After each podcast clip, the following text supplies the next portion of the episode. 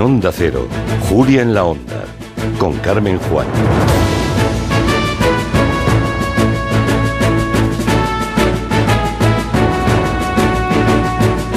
Buenas tardes a todos. Sí, la verdad es que hoy la tarde se nos va a hacer larga porque esta noche es Noche de Reyes, la noche más mágica del año y estamos impacientes. Queremos que ya vengan sus majestades a ver lo que nos traen. Así que como la tarde se hará larga, haremos lo posible porque el programa se les haga corto con unos ingredientes que ni el mejor roscón de Reyes. Hoy tendremos el primer comanche del año, comanche completo con sus frutas confitadas, su rey, su haba Hoy vamos a tener un Comanche que será una fiesta. Fiesta, qué fantástica, fantástica esta fiesta. Qué fantástica, fantástica esta fiesta. Esta fiesta en la que descubrí su amor. Como la que cantaba Rafael Lacarrá, protagonista de un reciente documental. Con esta excusa, Miki Otero se ha organizado todo un homenaje a la rubia explosiva más comanchera. Sí, un día te has sentido enamorada. Max Pradera no le va a la zaga y ha escogido para esta tarde especial, la tarde de Reyes, un tema en el que él también es un maestro.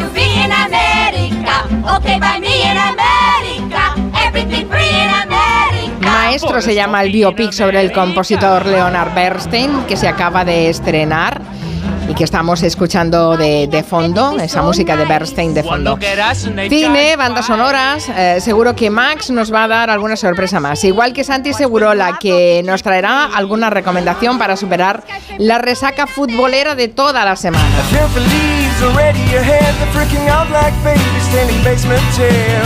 Solid appeared one day, a new deal is on now. Nuria Torreblanca nos hablará de este temazo que es una de fondo, Riders of the Canyon, y la historia que hay detrás y también tendrá su propia carta a los Reyes Magos. Antón Reixa recordará a la fotógrafa Colita que nos ah, dejó en Nochevieja, una mujer con una mirada que abarcaba desde la Gauche Divine de Barcelona a las mujeres del barrio chino. Y Noelia Danez trae el do de pecho. Bueno, ella afina mejor que, su protagonista. Hoy nos quiere hablar de la curiosa Florence Foster Jenkins, a la que han calificado como la peor soprano de la historia. Como pueden apreciar, es un título merecido. Todo en el territorio comanche.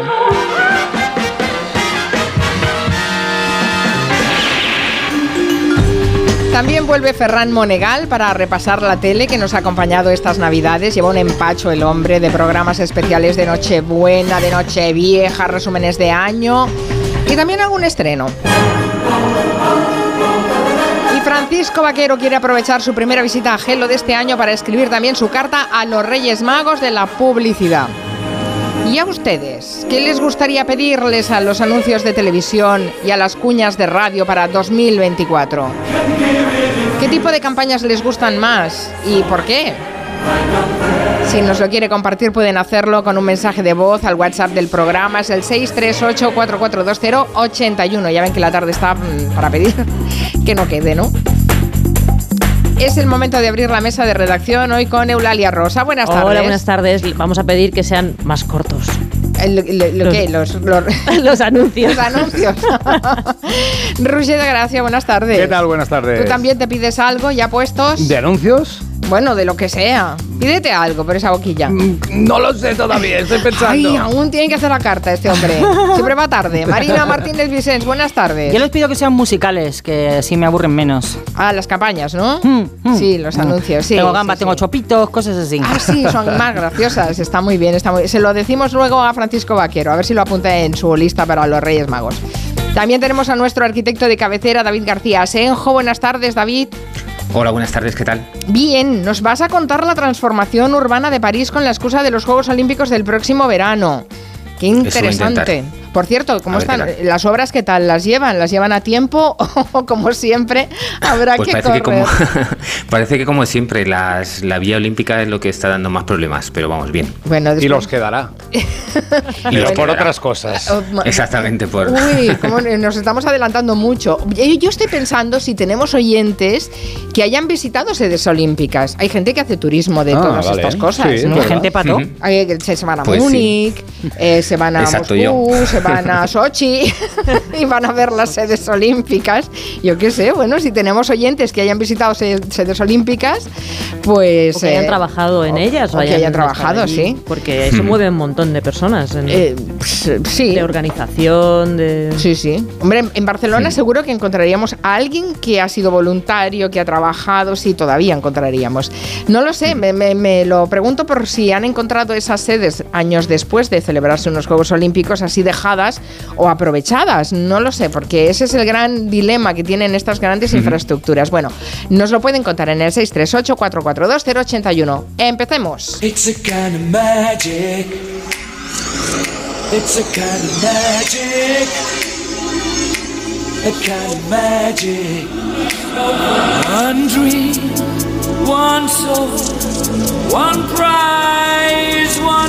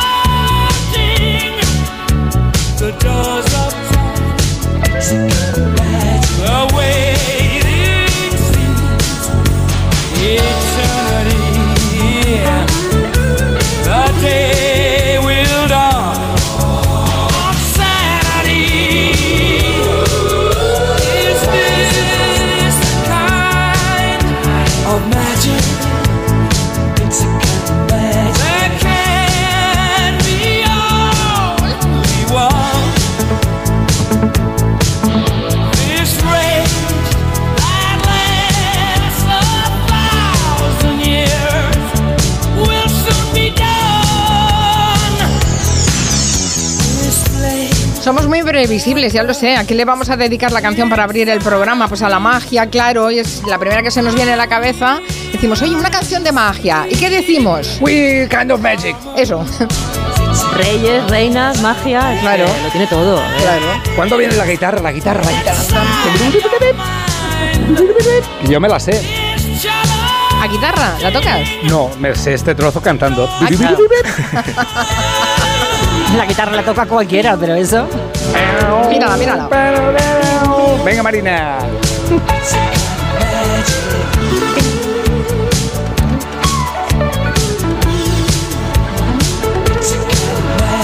¿No la tocarás a David García Senjo? No, no, no. No, esta no la llego a toca. tanto. Es- esta no, no. no llega. Yo acordes y poco más. Que de aquí, bueno, no, Eulalia también toca la guitarra, ¿no? Pero fatal, no, no, no. no. Sois los No dos, cuenta, podíais hacer un dúo. muy- sí, sí. Un dúo punk. Precisamente esta canción acabó dando nombre a la última gira de Queen en la que participó Freddie Mercury, el Magic Tour.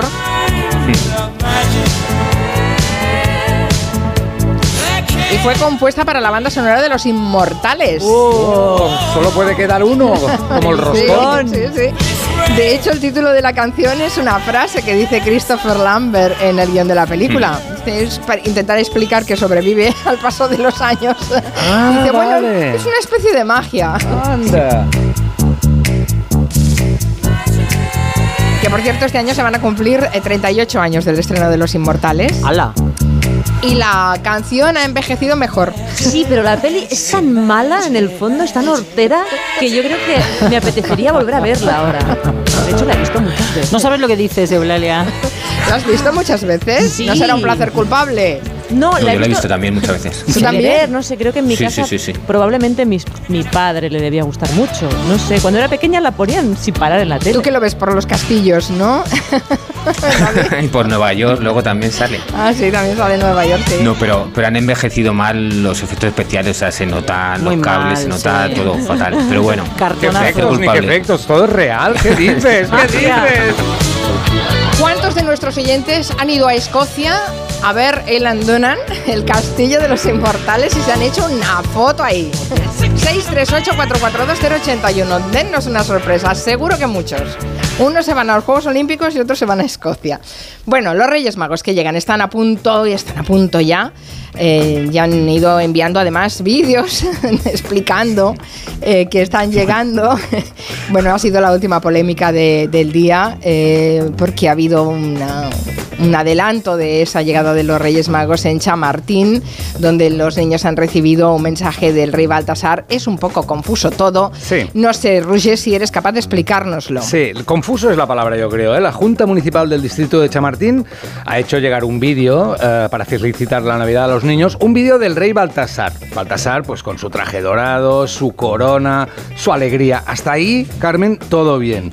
Pero hay dos problemas. Uno de los problemas es que es un Baltasar negro, porque es un negro, ¿cómo te lo diría? lo miras y no lo ves no lo ves negro del todo y la otra cosa es el acento yo no lo acabo de pillar es como acento de un lejano oriente o de un oriente más cercano San Martín, San Martín, voy a San Martín con juguete el regalo también para ti.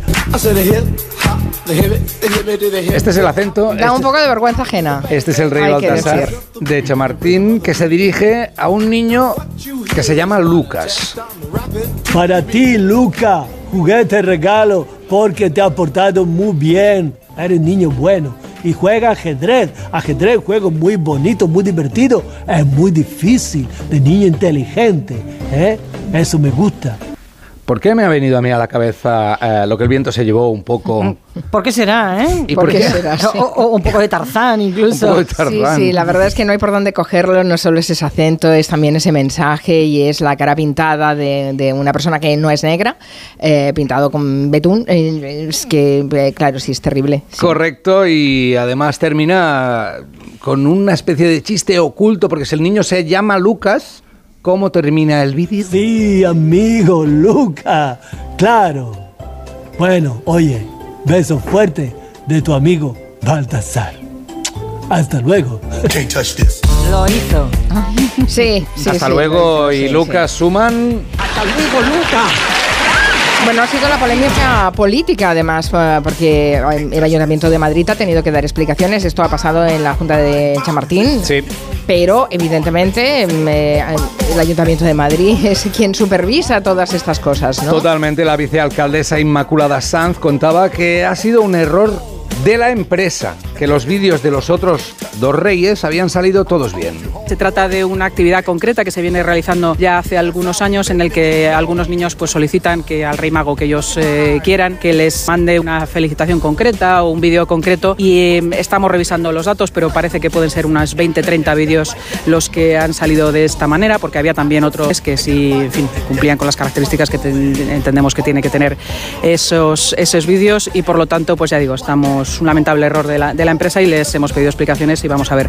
Un error de la empresa. Bueno, que sea que se haga pública quién es la empresa y que, y que, y qué explicaciones les han pedido y qué respuestas les han dado y además cuánto ha costado todo esto, ¿no? Pues sí, a ver si Sería se bueno. explican un poco más. Desde el Grupo Socialista responde Emma López Araujo, eh, porque tiene una opinión un poco diferente de la vicealcaldesa. y es intolerable e indecente que en el año 2024 se lleven a cabo estas prácticas que son racistas. No es posible que el Ayuntamiento de Madrid haga campañas de esta forma y muchísimo menos que sean pagadas con dinero público. Por eso, desde el Grupo Municipal Socialista vamos a presentar una moción de urgencia en el próximo pleno del distrito para que la concejala presidenta dé explicaciones y sobre todo para que se comprometan a no volver a hacerlo nunca más. Bueno, en fin, eh, esperaremos a esas explicaciones porque sí, realmente es bastante lamentable eh, de todo lo que hemos visto en, en este vídeo. Además, hace mu- muchos años que hay muchas reivindicaciones para que no se utilicen y de hecho yo creo que se había desterrado el hecho de que se usara a, a- Parecía que sí, ¿no? a personas blancas para eh, encarnar a la, a la- En la- Barcelona se hizo una vez, eh, el- creo que fue el sindicato de manteros que hicieron una cabalgata con, con personas negras pintadas de blanco, Pintadas de blanco, para que nos cuenta de, de Lo ridículo que lo ridículo resulta, que puede llegar a ser. Sí. Sí. Bueno, hay más cosas con respecto a los Reyes Magos. Esta ha sido una ah, de las polémicas del día, pero hoy se reciben los Reyes de diferentes formas en toda España. No sé en Jaén, ¿qué hacen en Jaén, David? ¿Hay una cabalgata normal y corriente o hacéis alguna cosa extraña? Pues mira, aquí en el pueblo donde vivo, en Martos, hay una cabalgata que lo que no sé si saldrá porque ha llovido. Entonces, eh, Mm. si llueve, pues la tendrán que cancelar. Pero vamos, hay una cabalgata que recorre el centro del pueblo y luego hacen como una especie de, de fiesta en, en el teatro. Y, y nada, pues eh, mis hijos están esperando a ver si sale o no sale, porque pasa justo delante de casa de mis suegros y ahí la, la disfrutamos. Hombre, bueno, si no con el chubasquero y las botas de agua. Hombre, no, lo malo es que se estropean las carrozas, Sí, eso, tam- eso también, sí, sí, eso también. como las de Semana Santa, sí. Sí, sí. Bueno, hay otros recorridos en diferentes pueblos y ciudades. Eh, Eulalia Rosa, Claro. que en el fondo es una niña, ha estado haciendo la guía. Ha estado haciendo la guía ella, diciendo, bueno, Claro, pues a ver, eh, a ver qué, me- qué me España encuentro. es muy grande, muchos pueblos, hay muchos niños, entonces los reyes tienen, tienen mucho viaje por delante. Y en algunos sitios ya se han dejado ver, en algunos puntos de España. Y la lluvia preocupa, el frío preocupa, pero sobre todo lo que preocupa en algunos puntos es la niebla, porque la niebla hace que los reyes no vean dónde tienen que dejar los regalos. Entonces hay algunos pueblos que hay tradiciones para intentar orientarles hacia dónde tienen que ir. Uno de estos sitios es el tradicional arrastre de latas de Algeciras, que esta mañana sonaba así. Esto que escucháis son miles y miles y miles de latas que los niños arrastran por las calles de Algeciras por la mañana, en la mañana de Reyes, bueno, de, de la noche de Reyes, pues para que los reyes sepan que allí tienen que ir a dejar... Que ahí hay niños, ¿no? Ahí hay niños y ahí hay que dejar regalos. Y se construyen ellos mismos estos, estas ristras de latas, de formas, de colores, con la ayuda de los padres. Y bueno, hay mm, todo tipo de cosas, no solo las latas normales con un cordel, sino que hay gente que hace coches, eh, estructuras. Es una pasada de verlo. Y hoy había 30.000 personas desfilando y metiendo ruido. Y nos ha contado un poco cómo se recuperó esta tradición en los años 90 con una leyenda propia, el compañero de Onda Cero Algeciras, que es Alberto Espinosa. se ha convertido en todo un referente basado en el gigante de Botafuegos, ese que cada 5 de enero intenta cubrir la ciudad de Algeciras con la niebla del estrecho, pero ese ruido de las latas alertan a Melchor, Gaspar y Baltasar, que llegan por vía marítima al puerto de Algeciras, de que tienen que dejar sus juguetes y atender las peticiones de los más eh, pequeños. Una tradición que va camino de convertirse en referente en toda Andalucía. De hecho, la Asociación en Defensa del Patrimonio de Algeciras, en colaboración con el Ayuntamiento, trabaja para que sea declarada bien de interés cultural y fiesta de interés turístico de Andalucía. Y en Algeciras hacen ruido y en Girona, por ejemplo, guían a los reyes con luces. Hay una encendida de fanalets. Eh, de, de lucecitas. Farolillos. De farolillos, eso mismo, para guiar a los Reyes Magos. También en Elche hay las hachas, las antorchas. Ay, qué susto, digo, ¿qué les van a hacer? No, son hachas. Si no me trae mi regalo, plaga. Se llaman así y además las hacen girar y es una pasada de ver. Y en Logroño, las luces que se encienden son las de la pista de aterrizaje, porque los reyes han llegado esta mañana en helicóptero. Han aterrizado en el estadio de las. Gaunas. Qué poderío, ¿no? En Logroño. Sí, sí, sí. Nos- y además me han contado que han llegado en, helico- en helicóptero militar del acuartelamiento cercano de Héroes de Rebellín, pero es que luego también se han ido en helicóptero al, al pueblo de al lado, al, al Ardero. O sea que no paran. Y también hacen deporte, porque también bajan esquiando. ¿Ah, Yo, sí? con lo cargados que van los Reyes Magos, ¿tú te imaginas bajar una pista de esquí? Farragoso, sí. Bueno, ¿No? pues si eres mágico, pues con Pero todo. mucha magia, ¿eh? Eso es deporte olímpico. Pues en el Pirineo se baja esquiando. Y ya lo último que os voy a contar que me ha parecido maravilloso y es que en la cabalgata de Sevilla no solo se reparten caramelos, adivinad qué más van a tirar. ¿Aceite? Ojalá. Bueno, Antes de que pasen las carrozas. No, se reparte mojama. Mojama. Mira qué rica. Se tira mojama desde las Un carros. montón de mojama. En Un poquito frente, dura niño, para paca. dar en la cabeza. Los ¿eh? caramelos son durísimos también, ¿eh? Bueno, los están prohibiendo en muchas Sí, partes. Bueno, ¿eh? ahora los han sustituido por caramelos blandos Mucho en caramelo blando, cabalgatas, sí. claro, Claro. con gominolas, sí señor. Bueno, si no te gusta el dulce, mojama. Mojama, bueno, me parece genial. Me gusta la alternativa. Genial, genial. Bueno. Está muy bien. El oso polar eh, del cuello torcido saldrá en Cádiz. Espero que sí, ya es Hombre, es un una clásico, tradición. esperando. Bueno, si alguien de Cádiz nos, nos lo quiere confirmar, si va a aparecer o no, que nos llame. Y si no, cuéntenos qué es lo más peculiar de la cabalgata de su localidad. A lo mejor encontramos que en algunas otras zonas de España que directamente lanzan jamones, en Sevilla lanzan mojama. En fin, no sé, ¿qué es lo más raro que han visto en una cabalgata de Reyes? 638-442-081.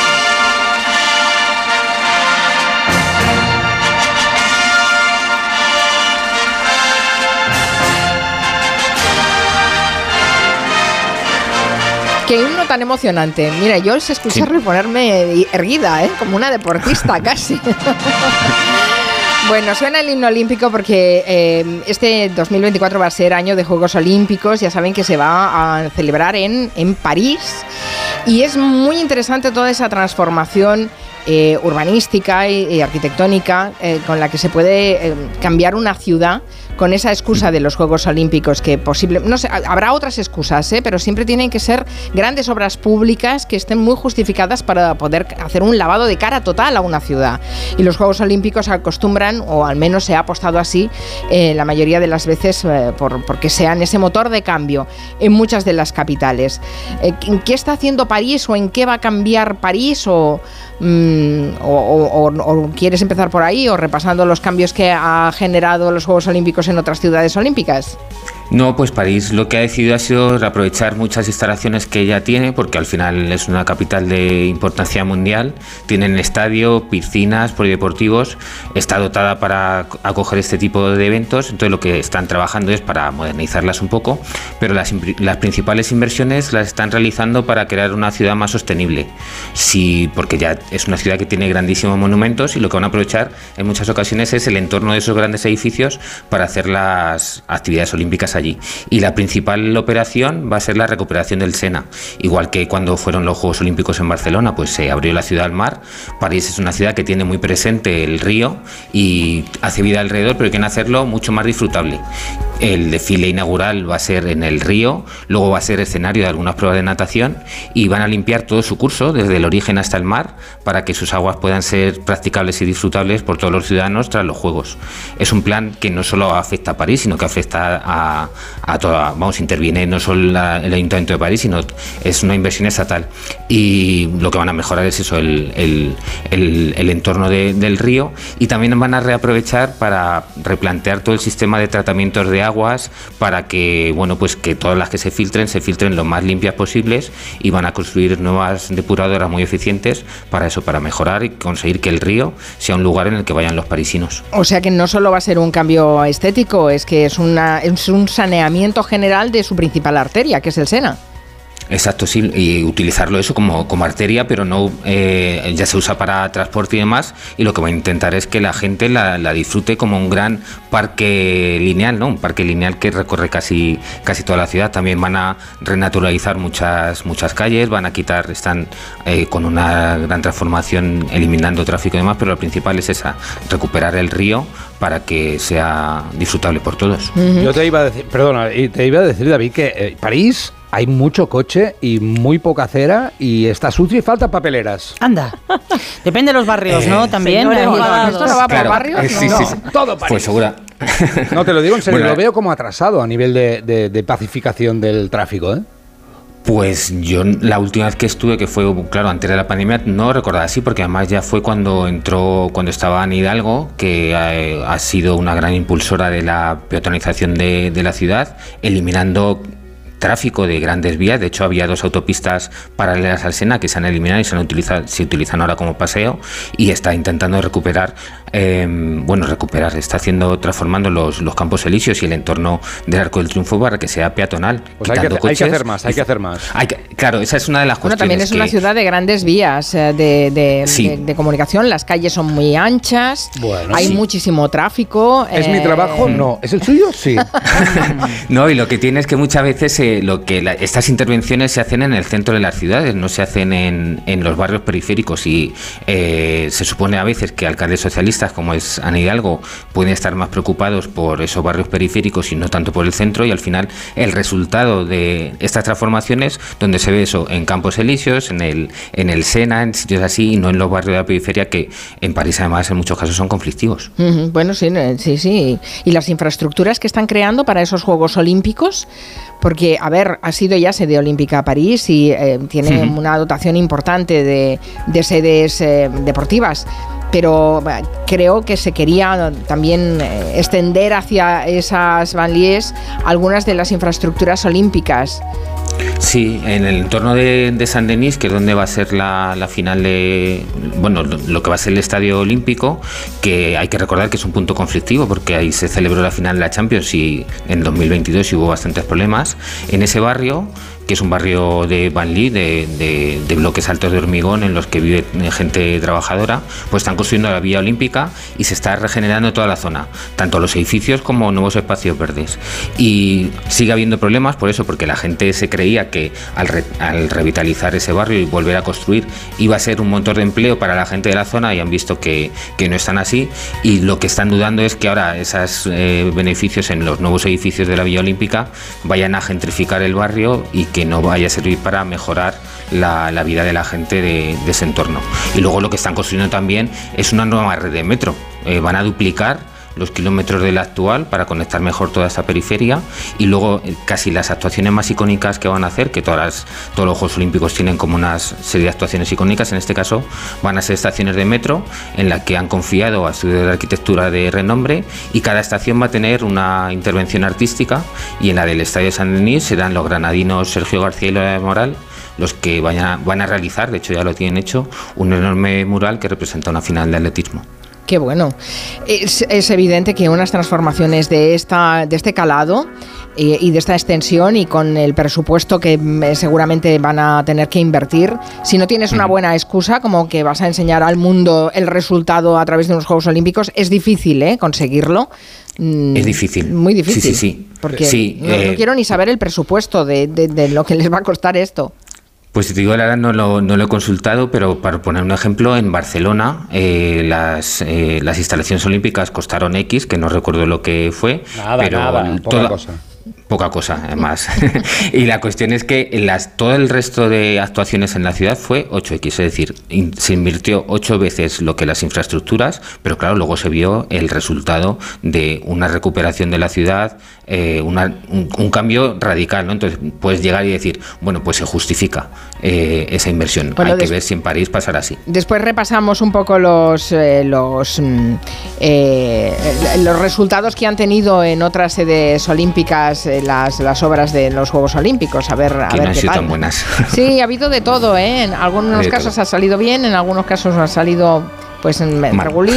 Regulín. Regulín. Qué tristeza dan esas eh, obras que se hacen a veces para Juegos Olímpicos, para expos universales, que después están medio muertas, ¿no? Parece que Sí. corren las balas de paja por allí y, y las telarañas en- entre las vigas. Sí, sí, se convierten en un erial con, con estructuras de hormigón, sí.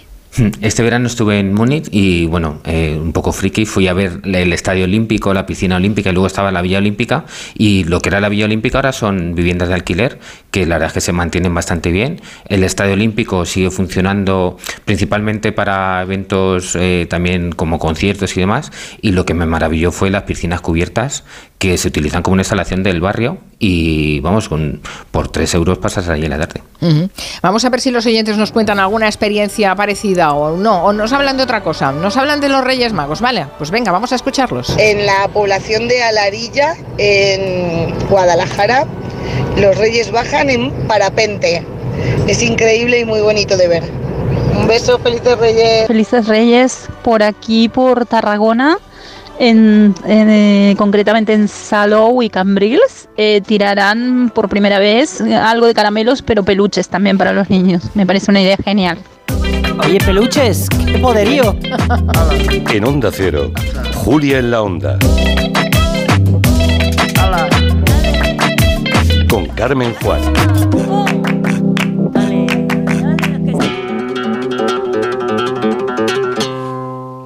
Cuando tiramos los alimentos estamos tirando todos los recursos y todo el trabajo que hay detrás. Muchos productos tienen más de siete vidas. Tenemos que seguir haciendo lo que hacían nuestros mayores, no desaprovechar nada. El producto más caro es el que no se consume. En el país más rico del mundo no se tira nada. No se tira nada. Nada. Alimentos de España, el país más rico del mundo.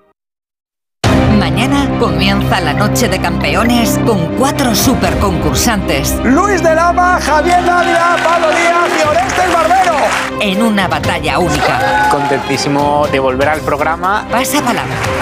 Especial Noche de Campeones. Mañana a las 10 de la noche en Antena 3. La tele abierta. Ya disponible solo en A3 Player. En CEPSA todos nuestros clientes son de 10. Por eso seas particular o profesional, tenemos una promo de 10 para ti. Únete a CEPSA Go o a esta resa en CEPSA y te damos 10 euros de regalo de bienvenida. Y si ya eres cliente, ahorras 10 céntimos por litro en tus repostajes. Ven a CEPSA y llévate ya tus 10 euros. Consulta condiciones en cepsa.es.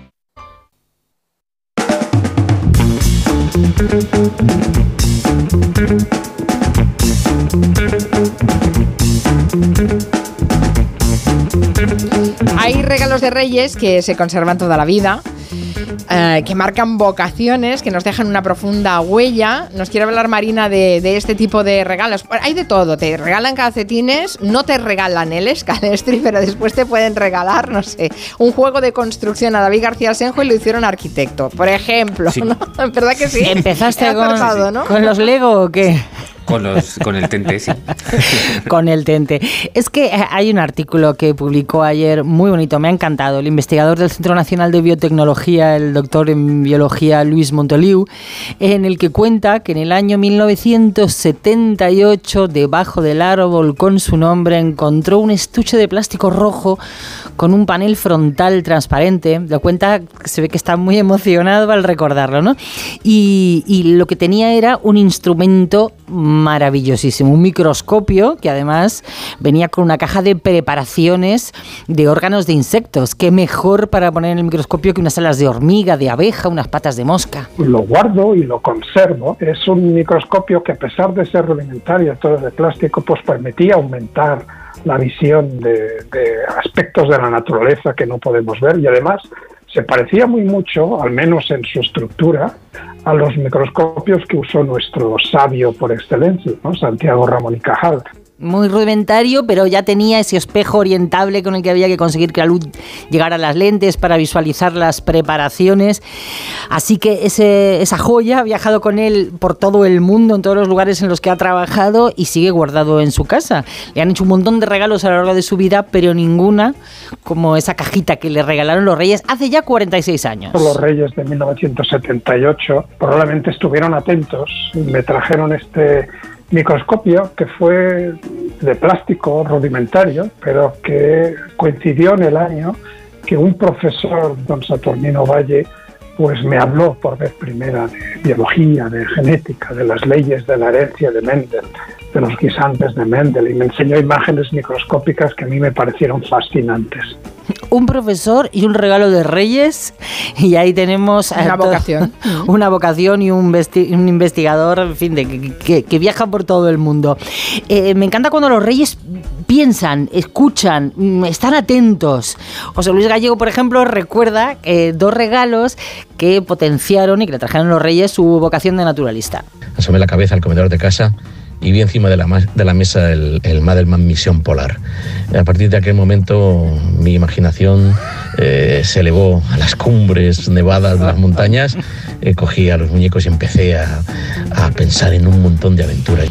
Primero el Misión Polar y luego el Misión Safari. Con esos dos muñecos convirtieron a Gallego en la persona que conocemos, en un explorador. Decía, claro, es que yo me metía en mi habitación y sin salir de allí ya podía viajar a todo el mundo, ¿no? Claro, claro, no, no. está- seguro que hay algunos regalos que nos han marcado. Si los oyentes tienen algún regalo de Reyes que les haya marcado una vocación futura, por favor que nos lo diga, sobre todo si lo conservan todavía, que estaría, estaría bien compartirlo a través del 638442081. Yo he recordado que los microscopios ya te, te venían con el ala de mosca. ¿eh? Claro. Eso fue el ala de mosca lo primero que vio el profesor Montolío en su vida a través del microscopio. Y venía, venía en el kit con, con- también con unas alitas de abeja otra, otra serie de cositas. Me parece fascinante. ¿Algún regalo a vosotros, Roger, Eulalia, que os haya marcado? A mí me regalaron un Wallman de pequeña, que bueno, fue mi primer juguete estrella y estuve pff, meses y meses y meses escuchando el mismo cassette de la Shusha. Y luego te dedicaste a la música, superaste a Shusha. Sí, no sé si eso me marcó, pero... Ahí está. ¿Y tú, Roger? A mí me marcó mucho la moto que no me trajeron. Es que también marca la carencia, ¿eh? Claro, sí, claro. marca. Eso es todo positivismo, pero también hay... ¿eh? Regalos que no llegan también. Yo siempre pedía, siempre pedía muñecas, pedía la Barbie, pedía esas cosas y mis padres mm, me decían, no, pero ¿estás segura que los reyes quieren eso para ti? ¿Por qué no, ¿por qué no pones en la carta Sí, un microscopio, ¿Y por qué se metían los padres en eso? libros? ¿Verdad? ¿Por qué No se metían? No lo Juguetes entiendo. educativos. No lo entre ellos entiendo. y yo. Es verdad que a veces los padres y los reyes tienen No sé qué pasa con ellos. Se- se- no tienen la misma opinión de las cosas, ¿no? Y de repente los reyes le traen a un niño la Play y le ¿ves papá? ¿Ves papá cómo no está tan mal lo de los videojuegos? Los reyes han pensado que está fenomenal y me lo han Si te traído. esfuerzas y te portas bien, los reyes te escuchan al final, Roger, es porque no te portabas bien. Seguro, seguro. Seguramente sería eso. Bueno, no sé, compartan también sus recuerdos, que estará, estará bien eh, hacerlos así comunitarios, socializar los recuerdos. Eh, hay otro clásico, no solo los regalos de los reyes, es el clásico del, del famoso roscón. No sé si estamos en una burbuja. Ay, ayer a mí me roscón. tocó un minion, un minion, bueno, a mi hija, pero lo, lo colectivizamos también. Ah, sí. ¿Y qué pasa si te toca el Minion? Bueno, pues que estás, que muy, hacer que estás muy contento. Ah, vale, vale, no. Pero sea- no hay que hacer nada, pagar el roscón, imitar. no, a eso es los si te toca Minions. lava, si te toca el lava. Claro. Vale, Bueno, vale, vale. aquí Carmen es la reina de la redacción que le Bueno, ha tocado el rey esta mañana. Sí, hemos tenido, sí, Nuria Torreblanca, que hoy es su cumpleaños, eh, ha querido traernos un roscón. Eh, felicidades, Nuria, estaba buenísimo el roscón y además me ha salido el rey. Mira qué guay. Es, el segundo que tengo, lo tengo en el ordenador de otro año. Y, y Quintanilla, bueno, rivaliza conmigo, tiene dos reyes también en el Pues ya ordenador, puestos, está. dos figuritas. Está eh. presentando con la corona puesta. Bueno, en fin, eh, nada, mm, cuéntanos detalles de Roger de los, de los roscones, Sí, que me has hecho aquí un- una tesis casi. A ver, se calcula que mañana se comerán en España más o menos 30 millones de roscones. La mitad en mi pero, casa. pero La uno por habitante, casa. Uno prácticamente. por habitante. No, no, 30 para una persona. ¿no? Ah, vale, vale, vale. Pero eh, la tradición, ya sabéis, marca que si te toca el haba, pues se supone que tienes que pagar el roscón del siguiente año. Si te toca el rey, te pones la corona, como aquí Carmen Juan, que está haciendo el programa con la corona. Y, y ya está. Pues no, hay nuevas ideas. Eh, por ejemplo, una Perdóname, pero eso del rey te pones la corona, aquí en Madrid no se hace, ¿eh? Aquí Ah, te no. toca la figurita y te la quedas y dices, mira qué mona. Y, ¿Y se la acabó. corona no? ¿Y para, ¿Y para qué queréis la corona entonces? ¿Qué hacéis con ella? No tenemos una corona. ¿qué Ah, ¿nos coro- ponen corona? en ¿Pero la- qué republicanismo es ese? Bueno, Dice viene- David García Senjo que No, tampoco no, corona, no. tampoco Viene- en Jaén, bueno, la corona. visto, no, ni en Jaén ni en Madrid, no lo había visto nunca. Hemos sido corona, engañados. Hemos sido engañados Bueno, toda la bueno. vida. Es que lo contabais como algo generalizado, ojo que no. Claro, aquí, va el roscón con la corona de cartón dorada y Claro. a quien le sale el rey se pone la Y corona. yo te digo que lo he mirado Claro. para ver si hacíais lo del rey allí metido, por si lo, se hacía, pero lo de la corona no lo sabíamos. Pero bueno, ya os enviaremos una. Hace del favor. Vale, perfecto. Bueno, en principio estas son algunas de las tradiciones, lo que puedes encontrar dentro del roscón, pero ahora puedes encontrar cosas nuevas, nuevas ideas. Una idea surgida en aquí en Cataluña, en Vilafranca del Penedès, entre el gremio de pasteleros y una joyera, Jenna Monet. Aparte del haba y el rey, mm, para que compren roscones la gente en las pastelerías, ¿qué van a meter dentro del roscón? Pues un anillo y no, no, un anillo y una pulsera. Es un anillo y una pulsera eh, que van las cinco pastelerías más tradicionales de aquí de Vilafranca. Pues les hemos dado una pulsera de oro con una plaquita para grabar y un anillo de oro también, con diamantes y topacio azul. Ah, el anillo es 650 y la pulsera 250. Pero bueno. ¿Qué me dices? ¿Pero qué me dices? que somos catalanes, vamos a morir. Va a haber lucha fratricida. Esto no es un roscón premium, es un roscón con premium. Por Gracias. favor, chiste. ¿Qué pasa? ¿Que libra o Guillermo? sí, no está hoy, no está. Ah, hay 5.000 roscones para vender en Vilafranca del Penedès. 5 van a llevar anillo y 5 van a llevar pulseras de categoría con joya. ¿Qué pasa si te los comes? Los buscas. Claro, ya, Cuando ya los recuperarás. Esperas, Ya esperas un rato, sí. Con la cadenita es más complicado. Pero bueno, no entremos en detalles. ¿Cómo se le ocurrió esta idea de poner joyas en el roscón a joyera Jenna Muné? Pues fue gracias al tenis. Estaba jugando a tenis, acabo la clase, eh, literal, ¿eh? O sea, eh, cojo el móvil, miro Instagram un poco y pienso a ver qué podemos hacer este año. Entonces, no sé, vi alguna foto de, de un pastel o algo, es que no me acuerdo de lo que vi, pero digo, ostras, pues ¿por qué no ponemos las joyas dentro de los roscones? Y así, así fue. Y así fue. Es sencillo. Y ahora puedes encontrar un poco al estilo Charlie la fábrica de chocolate, pues en lugar de un ticket dorado te encuentras ahí una pulsera o un anillo. Éxito total de momento en las pastelerías de toda Vilafranca han colgado casi el cartel de no quedan roscones y entonces no sabemos si hay tres premios o el anillo y la pulsera están junto a los reyes. Este es el dilema.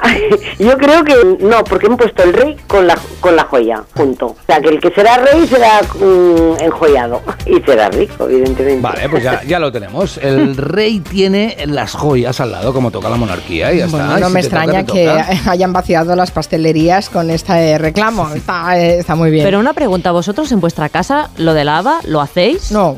No lo hace nadie, ¿verdad? Lo de pagar al año siguiente. Claro. No, no se hace. En mi No, casa no siempre paga el que lo compra y luego sale lava y es como, ah, jajaja, pero nunca nadie paga. No, nadie. Claro, pero me acabo de dar cuenta de que allí es, el- que, que es completamente distinto. Aquí no hay un rey metido en el roscón tampoco. Ah, ¿Tampoco hay un rey? No, no, hay una figurita. Hay Ah. un haba y entonces pagas. Y una figurita que es el premio que puede ser. Bueno, a mí me tocó ayer un minion, pero puede tocar un elefantito chiquitito. A lo mejor Ah. es un rey o a lo mejor es, no sé, un personaje de Disney. No puede sé. ser cualquier miniatura. Dice Borja Terán que lo de la corona es una catalanada nuestra. Toma. Bueno, bueno. Os lo ha dicho con todas las letras. Vale. Y esto del rey, estoy pensando si no sé, si también es solo una, una cuestión. Yo es que he visto eh, un hecho figurita, pero diferencial en Cataluña. He visto figurita y he pensado, también serán reyes. También serán no. reyes. Bueno, no sé. Ya está, no hablemos Pues más. Estamos, estamos generando aquí una polémica, no sé, a ver si hay algún sitio más en España, por favor, que se pongan la corona de reyes o que se pongan figuritas de reyes. Es que imaginarme ahora a Quintanilla con su corona puesta me está gustando bastante. Claro, es que se llama roscón de reyes, no roscón de minion. ni- Claro. Bueno, en fin, no sé, cosas que descubrimos cuando hacemos este, este programa. Eh, hablemos de, los, de las ciudades que, eh, que se han transformado mm, por haber albergado unos Juegos Olímpicos.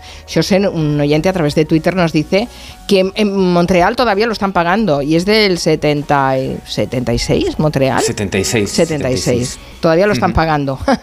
es que en algunos casos sí, se estiró más el brazo que la manga. En algunos casos no, en, casi todos. Hay, es- hay un estudio, un estudio académico además que está entre los más citados del mundo de la arquitectura, que dice que en todas las ciudades ha habido sobrecostes, menos en Pekín, que bueno, hay un poco de risas en atrás aquí porque dijeron que se habían desviado solo un 2%, pero el resto de ciudades desde los años 60, porque antes eh, no había forma de calcular o de averiguar cuánto costaron, todas han tenido sobrecostes. Entonces, eh, lo que dice este estudio que, que tienen que, que hay muchas causas por las que ocurren estos sobrecostes y la principal es que los Juegos Olímpicos se celebran en una fecha concreta. Tiene que estar todo listo para cuando se encienda la, la llama del pebetero, entonces se abre la mano a la hora de aprobar presupuestos y tiene como resultado obras las obras públicas en las que mayor desvío presupuestario hay, ni autopistas, ni vías de tren, ni nada. Los Juegos Olímpicos son eh, un lugar para tener lo que los expertos llaman el síndrome del cheque en blanco. Como hay que hacer todas las cosas a tiempo, lo único en ocasiones parece ser que eh, la única solución es eh, Pagando. más dinero, Mm. pues la, eh, las administraciones no ponen ninguna duda. Además, siempre se justifican el posible retorno que tendrá para la ciudad, que estos estudios lo dicen que, que nunca es tanto como, o sea, que se, se, eh, sobredimensiona. Entonces, eh, además, hay una cuestión que es que eh, no tienes marcha atrás, no puedes decir a mitad de juego eh, dejo de organizar los Juegos Olímpicos, porque es que no hay forma, eh, ya has asumido el compromiso. Solo ha habido una ciudad que cuando se los adjudicaron eh, renunció, que fue Denver en el 72, pero fue muy en el inicio del ¿Bremen, has dicho? ¿Bremen? No, Denver. Denver. Ah, es que no te había Denver, entendido, sí. perdona. Perdón, eh, no haber pronunciado bien. Eh, fue Denver y que pasó a ser eh, Múnich la que los organizó. Entonces, eh, la cuestión es que también hay una serie de, de consecuencias para las ciudades, porque es que las- se suele solicitar ser sede olímpica cuando estamos en un ciclo económico positivo. Pero el periodo en el que se desarrolla, desde que se concede la, la- sede hasta que se hasta que se eh, celebran los juegos, son ser en torno a siete años, pues es eh, a veces coincide con los ciclos económicos naturales de, de crisis y recuperación. Entonces, hay veces en las que si estás en crisis, pues eh, si te comes los Juegos Olímpicos es un marrón más grande que, que el que tenías ya solo por la crisis. Y si encima el periodo es bueno, pues te pasa como les está pasando en París, que parte del problema que tienen es que, mm, que ha habido un incremento enorme del precio de los, de los materiales. Entonces, eh, bueno, pues todas las ciudades tienen estos problemas y lo que proponen estos expertos es que eh, se celebren las Olimpiadas en, o los Juegos Olímpicos en, una ciudad dos veces consecutivas para que la inversión se haga para la primera y luego se mantenga o que por lo menos eh, eh, el plazo sea más corto, es decir, que se diga de aquí a tres años son los Juegos para que no haya posibilidad de que haya tanto desvío presupuestario. Claro, de todas maneras, a ver, la infraestructura que tú necesitas para hacer unos Juegos Olímpicos no es algo que las ciudades tengan de forma habitual, porque la prueba está en que cuando ya se han acabado los Juegos, están buena parte de esas infraestructuras desaprovechadas.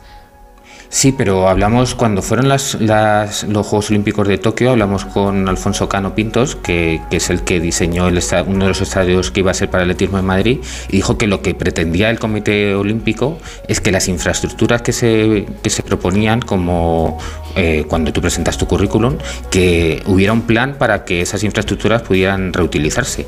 Entonces, en Madrid se lo tomó muy en serio y todas las tenía construido casi todo, menos el Sí. estadio olímpico. París lo tiene casi todo. Londres, en cambio, el estadio olímpico luego lo iban a utilizar para un para un equipo de fútbol y no y no se ha podido aprovechar. En Atenas fue un absoluto desastre, en Río i- igual.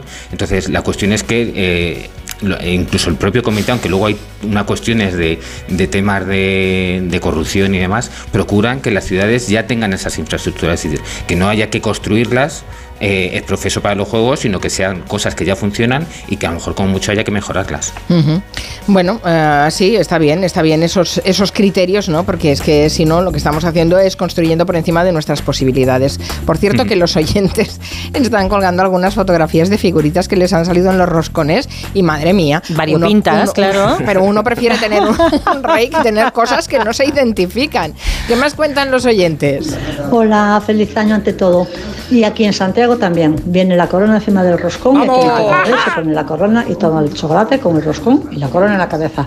Bicos. Pues mira, por aquí, por la zona de Alicante, también se lleva la corona, el haba y el rey. Todo. Hola, yo soy de Bailén y aquí también se estila la corona con el rey. Mira, eh, pues aquí en Jaén, eh, los roscones que yo compro aquí en mi pastelería de Sile de toda la vida, pues llevan su corona y sus caramelos por dentro, o sea, sus caramelos en el redondo y su figurita, claro. Yo no sé el arquitecto dónde compra los roscones, no lo sé. Ya has recibido, Aquí ¿eh, David? Ya he recibido, sí, sí, sí. Y con el tema que no es el mío. Bueno, 4 a En el 0. tuyo no te 4 a 0 pillan. Madrid, ¿eh? 4 a 0. No, no, que en Madrid no pasa esto que estáis diciendo, No, eso ver, me sí, aspen. Porque Seguro. como en Es que, Madrid claro. no pasa, Ah, entonces ya ya, no es un problema claro. nuestro, ¿no? Claro. No, lo de los catalanes, rarezas catalanas, os lo ha dicho Borja, ¿eh? Lo que sí se comparte en toda España es la fruta escarchada. ¿Sí o no? Sí, pero no todos los roscones la llevan. Y hay muchísimos, cada vez más, que no tienen fruta escarchada. Pues que me la den a mí. Sí, la fruta escarchada tiene muy pocos adeptos. Yo no sé por qué perdura sobre los roscones. A mí me encanta. A mí alguna, no todas. Vale, pues la que no quieras me la das. Ah, mira, qué bien, nos lo podemos repartir. Yo hoy casi me dejo una muela con un trozo de naranja, una cáscara, pero que estaba petrificada. ¿Ah, sí? ¿Tan dura? Sí, sí, sí. una- ¿qué, qué es A ver- esto? a ver si era el Minion A ver si era la la figurita. naranja. la figurita. O una pulsera de 250 euros. Voy a mirar. Por cierto que la semana ah, pasada Nuria ya nos anunció el advenimiento de una calamidad. ¿Qué el regreso. Esta semana no dijo, no la semana pasada, esta semana. Dijo que regresaba la moda noventera. Ah, es verdad. Sí, y le hemos estado dando vueltas al tema. Y la verdad es que es que sí, tenemos indicios que sí, que Tenemos la razón. indicios y eso tiene consecuencias, como diría Guillem Zaragoza, peliagudas. Porque, ¿sabéis lo que estaba de moda en los 90 que sufrí muy fuertemente? Las cejas espagueti. Vosotros recordáis a Pamela Anderson, Sí. pero no lo obvio de Pamela Anderson, A sino ver. sus cejas. Espera que busco una foto. un Sí, sí, muy finitas, muy finitas. Muy, muy, muy finitas, como pintadas. Pero yo Pues, jamás me, me he afinado las cejas, eh, estuvieran o no de moda. No recuerdo que, eres- entre la gente normal de fuera de la tele lo hiciéramos. Tú eres muy fuerte, Marina, pero las que crecimos siendo adolescentes en los 90 sufrimos toda esta moda de, sobre todo, por ejemplo, yo recuerdo las Spice Girls también llevaban las cejas súper depiladas y íbamos esclavizadas con la pinza de, depilar todo el día, porque si no ya enseguida eras Frida Kahlo. Yo estoy muy contenta de que se hayan vuelto a poner de moda las cejas naturales, pero de repente estoy viendo que cantantes como Rosalía están empezando aparecer Ay, ay, ay. con las cejas muy finitas. ¿Ah, sí? No me he fijado. Sí. A ver, Rosalía va cambiando mucho, ¿eh? También un día las lleva despeinadas, otro día laminadas, pero están empezando a, a hacerse cada vez más estrechas y más rectas. También las, la modelo Bella, Bella Hadid o Rihanna, que también siempre ha llevado las cejas muy, muy pintadas, así como con rotring. Y Angelina Jolie. ¿Y cuándo van a llegar las cejas Monegal? Son los que me gustan a mí. Las cejas Monegal. Que se disparan. Bueno, las cejas Monegal no lo sé, pero Monegal ha llegado y enseguida entrará en este estudio. Lo que se está poniendo de moda en TikTok es directamente afeitárselas. Hace tiempo quiero hacer esto. ¿Qué dices? Sí, sí, sí. Es como una especie de reto viral. Queda muy raro eso. Vean que esto es real. Yo amo mis cejas, so estoy sufriendo. Pero afeitarme las cejas va a acelerar tanto el proceso de hacer cierto maquillaje. Estamos muy ¿Sabéis- aburridos. ¿qué ¿Sabéis lo que hacen? Se las afeitan y luego se las maquillan y eh, usan así los, por ejemplo, filtros de TikTok que como no tienen cejas, les hacen como unos dibujitos en las cejas de Navidad y cositas de estas. Es un poco... Bien, madre, mía, no es, no es que el problema no es que llegue en la moda de los 90, el problema es lo que nos estamos inventando para seguir a la moda. Estamos También atontados. está de moda el movimiento unicejo en Instagram. Sí, hombre. Yo- sí, buscad a Ese no. una, una modelo que se llama Sofía Hadji Pantelli, Sí. que es una mujer guapísima y que tiene, unas, tiene un entrecejo que hace palidecer el de Martin Scorsese. Sí. Que a lo mejor es incluso falso, porque ya si No, está de no. moda. No, no, no, es absolutamente natural, pero es increíble. Igual se puede comprar un complemento para tener un unicejo. Sí, seguramente Claro. un postizo, un postizo de Un entrecejo. bisoñé de... ¿Algún comentario de los oyentes con respecto a los roscones? Buenas, los roscones del corte inglés en Madrid, que acabo yo de comprar uno, ya compré el otro día otro. Sí que traen el haba, eh, la corona y, y una figurita. En mi caso, el otro día me tocó el rey. Pues no, estamos, no somos tan raros, ¿eh? No somos tan raros. No sé, igual es un, no, uno sí, el otro Que no. una de las figuritas puede ser el rey, pero que no es la única ni muchísimo Ya, menos. pero mira, tienen corona, ¿eh? Que los raros sois vosotros. Ay, por favor, no te enfades. Eulalia, no Bueno, te estamos enfades. acabando esta hora de redacción y no queríamos dejar de, de, eh, decirles que ha muerto a los 100 años la actriz Glynis Jones, conocida por interpretar a la madre de los niños de Mary Poppins. 100 años cumplía el 5 de octubre. Es que por hablamos de eso- ella hace tres meses. Claro, eh, empezábamos la, la mesa de redacción con esta canción. Hermana sufragista. La cantaba la madre de los niños de, de Mary Poppins que peleaba todo el día por lograr el voto femenino.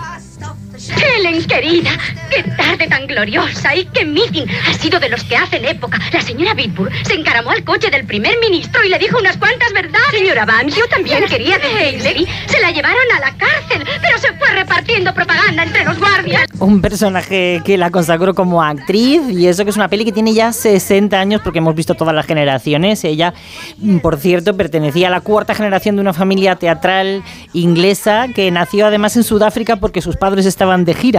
Y en el teatro también hizo un carrerón, aunque no es tan famosa por ello, pero mm, hizo un montón de cosas. Le dieron un Tony en el 73 y además fue una de las camareras de la serie Cheers, que, que seguro que todo el mundo la vio en alguna ocasión. Por cierto, que el desollinador de Mary Poppins vive y cumple 100 años en diciembre de este año, así que había mucho longevo en este rodaje. Caramba, sí, sí, 100 años, no está, no está nada mal. Dice Ardelan que es de Madrid y justamente este año se ha extrañado porque los dos roscones que ha comprado llevaban haba y corona, que nunca antes lo había visto. Mira. Está viniendo por aquí la, la tradición. invasión. Nos estamos catalanizando. Exacto. Bueno, David García Martos, que sean eh, buenos los reyes y te traigan muchas cosas. Ay, he dicho Gracias. García Martos. García, Yo estoy, dos. haciendo unas una mezclas terribles. García Senjo, por Dios, ¿cómo me voy a confundir? Eh, hasta la próxima. Hasta la próxima. Y a los demás también. Adiós. Bueno, Hasta la queréis- próxima. Si queréis dejar, que dejaros caer un ratito después de las noticias también, os, os dejo, ¿eh? Vale. Noticias de las cuatro. Si nos toca el roscón.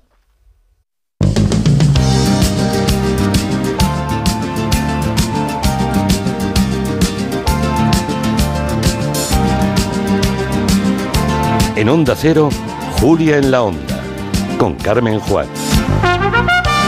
Son las 4 de la tarde y 11 minutos, es segunda hora de este viernes, que es 5 de enero, es eh, Noche de Reyes, es el primer eh, viernes laborable del año 2024 Es el primer viernes de este año que viene Ferran Monegal. Buenas tardes, señor Monegal. ¿Qué tal? Feliz año. Que buenas después tardes. vendrá Francisco Vaquero, que nos va a hacer su carta de los Reyes Magos en la publicidad. Y de paso hablaremos también de campañas y creatividad y todas estas cosas que nos gusta hablar con nuestro hombre anuncio.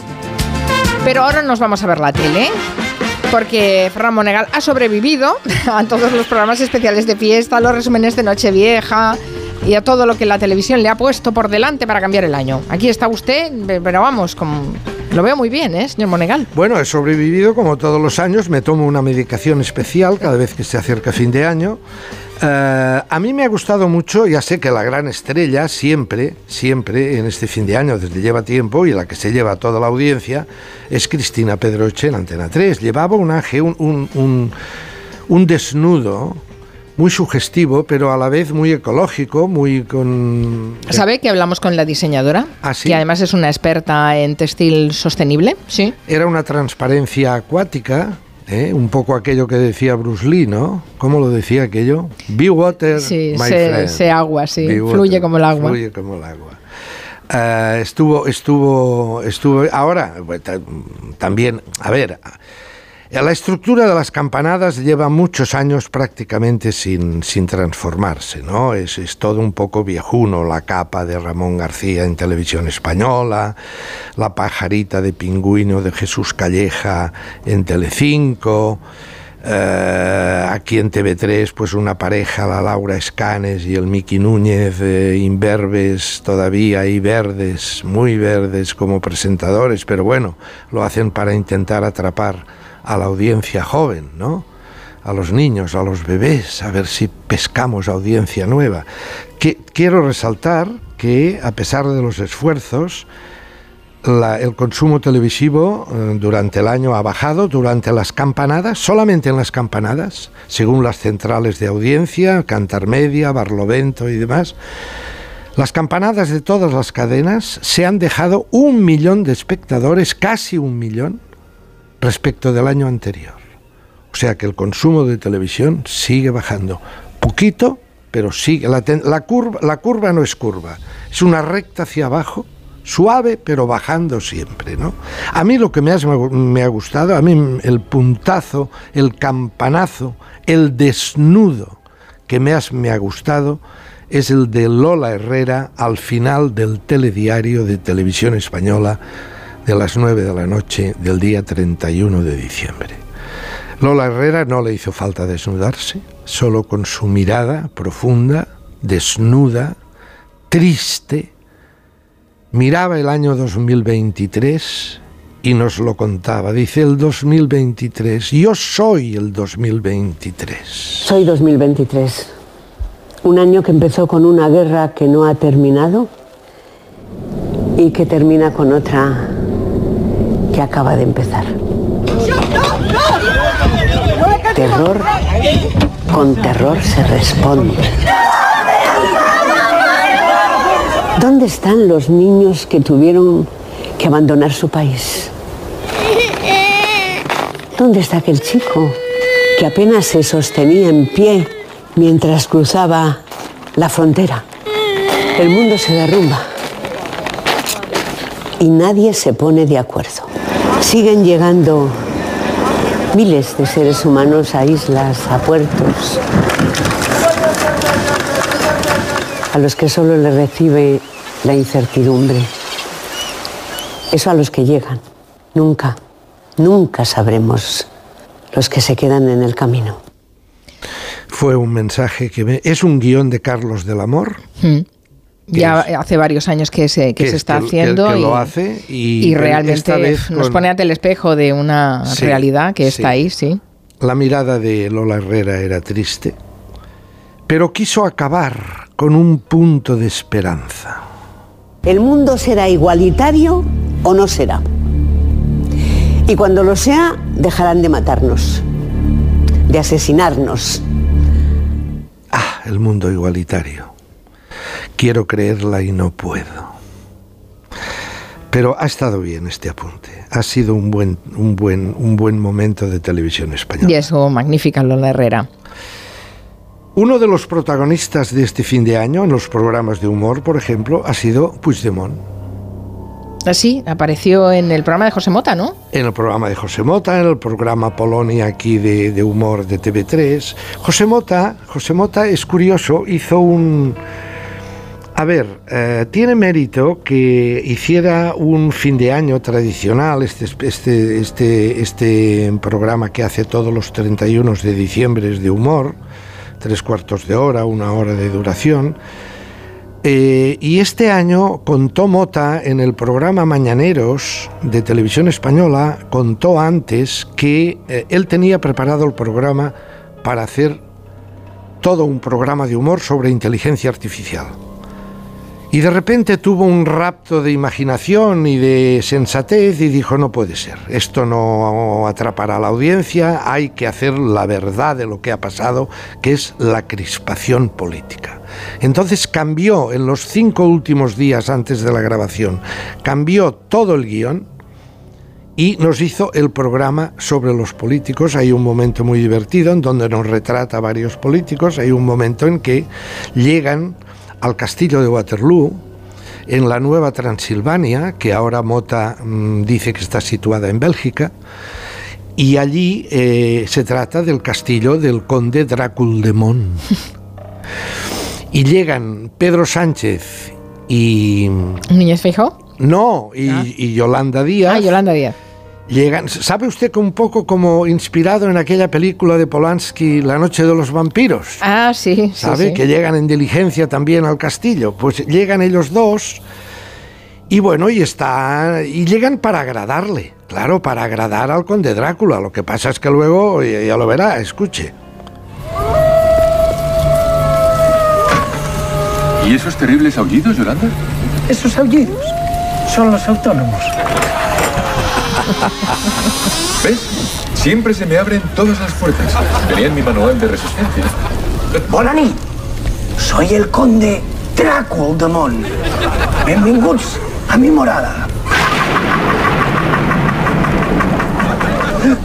La ha llamado Waterloo. Qué bonito, todo iluminado con velas, ahorrando energía y protegiendo el medio ambiente. Graciñas. Pasen libremente por su propia voluntad y dejen una miqueta de la financiación que traen. Todo sea por la coalición progresista. Si quieren mis votos, tendrán que darme algo a cambio. Te voy a dar un dato, Pedro. Este es el momento en el que nos chupa la sangre. Quiero amnistía. Referéndum. Y que el Girona gane la Champions. Pedro, su sombra. Está votando en un referéndum. Te voy a dar otro dato. Este es el momento en el que hay que salir por patas. Estuvo muy bien. Es, importante resaltar porque Televisión Española, por ejemplo, va con mucho cuidado en hacer sarcasmo sobre políticos concretos. Hay una orden no escrita, según me cuentan mis espías allí en Prado del Rey. Hay una orden no escrita en que incluso en los programas de humor eh, tienen que ir con mucho cuidado. Entonces, que le han permitido a Mota que yo siempre le recriminaba, hombre, los, estos programas de fin de año siempre va con el freno de mano puesto, ¿no? Procurar, ¿no? Ahí yo celebro que Mota haya... Luego, después de que se van Yolanda Díaz y Yolanda Díaz, que es el propio Mota el que la interpreta, y, y- y Sánchez, aparece, aparece con una maleta, como si fuera un viajante recién llegado de Galicia, aparece Núñez Feijó, que va con una estaca para clavársela en el pecho del conde Draculmón. Y cuando ve la estaca, el conde Draculmón se enternece porque piensa en Luis Llach, en la canción La Estaca. Y entonces mm, eh, Feijó se pone nervioso y dice, coño, con la estaca no haré nada. Y entonces tiene una, una iluminación y dice, calla. Y le saca una especie de broche que lleva colgado al cuello, que es el toro de Osborne. Y ahí sí que, y ahí sí que el conde Draculmón, ante la españolidad con cuernos y rumiante del toro de Osborne, ahí sí que Puigdemont se, se, se, pone a temblar un poco, ¿no? Pero bueno, ha estado bien. En Polonia, en el programa de humor de TV3, la figura central es Sánchez, pero rodeado de las dos criaturas.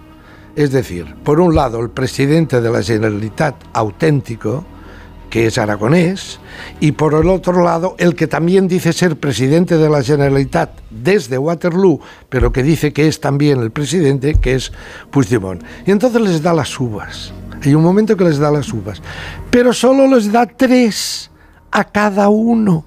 Dice, no, solo nos has dado tres, dices que hay que repartir con todas las autonomías. Que hay que repartir todas las uvas entre todos los presidentes autonómicos. No seamos insolidarios. Deseo que os sigáis peleando entre vosotros. Este es, el, este es el mensaje de fin de año que les da, que es fantástico porque es exactamente así.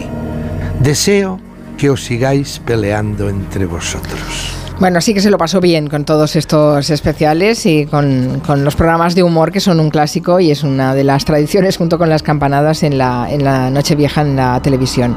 ¿Alguna cosa más he dado tiempo a ver? Sí, el primer estreno de Sí, nuevo programa de la temporada que se produjo ayer o anteayer. El miércoles El se estrenó el programa de Ana Pastor, es un concurso que enfrenta generaciones, ¿sí? Generación top.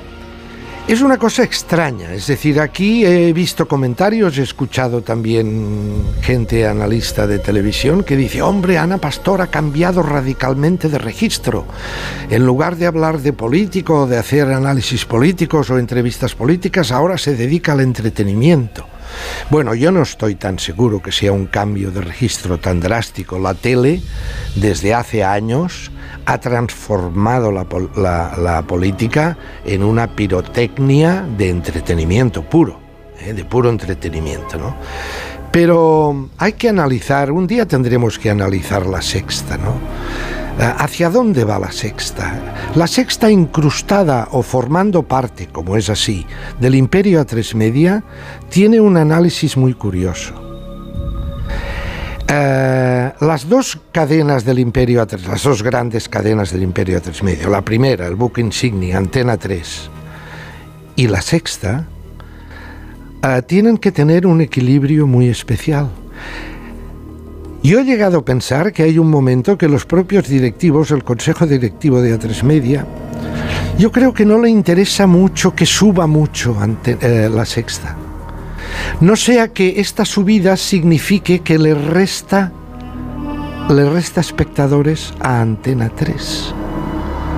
Le decía que es un equilibrio. Entonces Ana Pastor sus programas el objetivo no- eran interesantes, pero no tuvieron un gran reflejo en las audiencias y ahora abraza abraza el entretenimiento. Un concurso con unas criaturas de tres generaciones distintas, unos que los llaman yeyes, que son los más, digamos, los más veteranos, otros que son medio veteranos y otros que son que son más imberbes, más de, de los años 90 y 2000, nacidos en los 90 y en los 2000, les hacen una serie de preguntas, todas muy light, ¿verdad? Preguntas de actualidad. Sí, de actual, más que de actualidad, de eso que llaman la cultureta televisiva. Sí, la, la cultureta general televisiva. La cultureta Trans- transgeneracional, sí. Eh, a mí me ha gustado una pregunta concreta, que es cuando Ana Pastor les pone aquella entrevista que le hicieron a José María Aznar en el año 1996,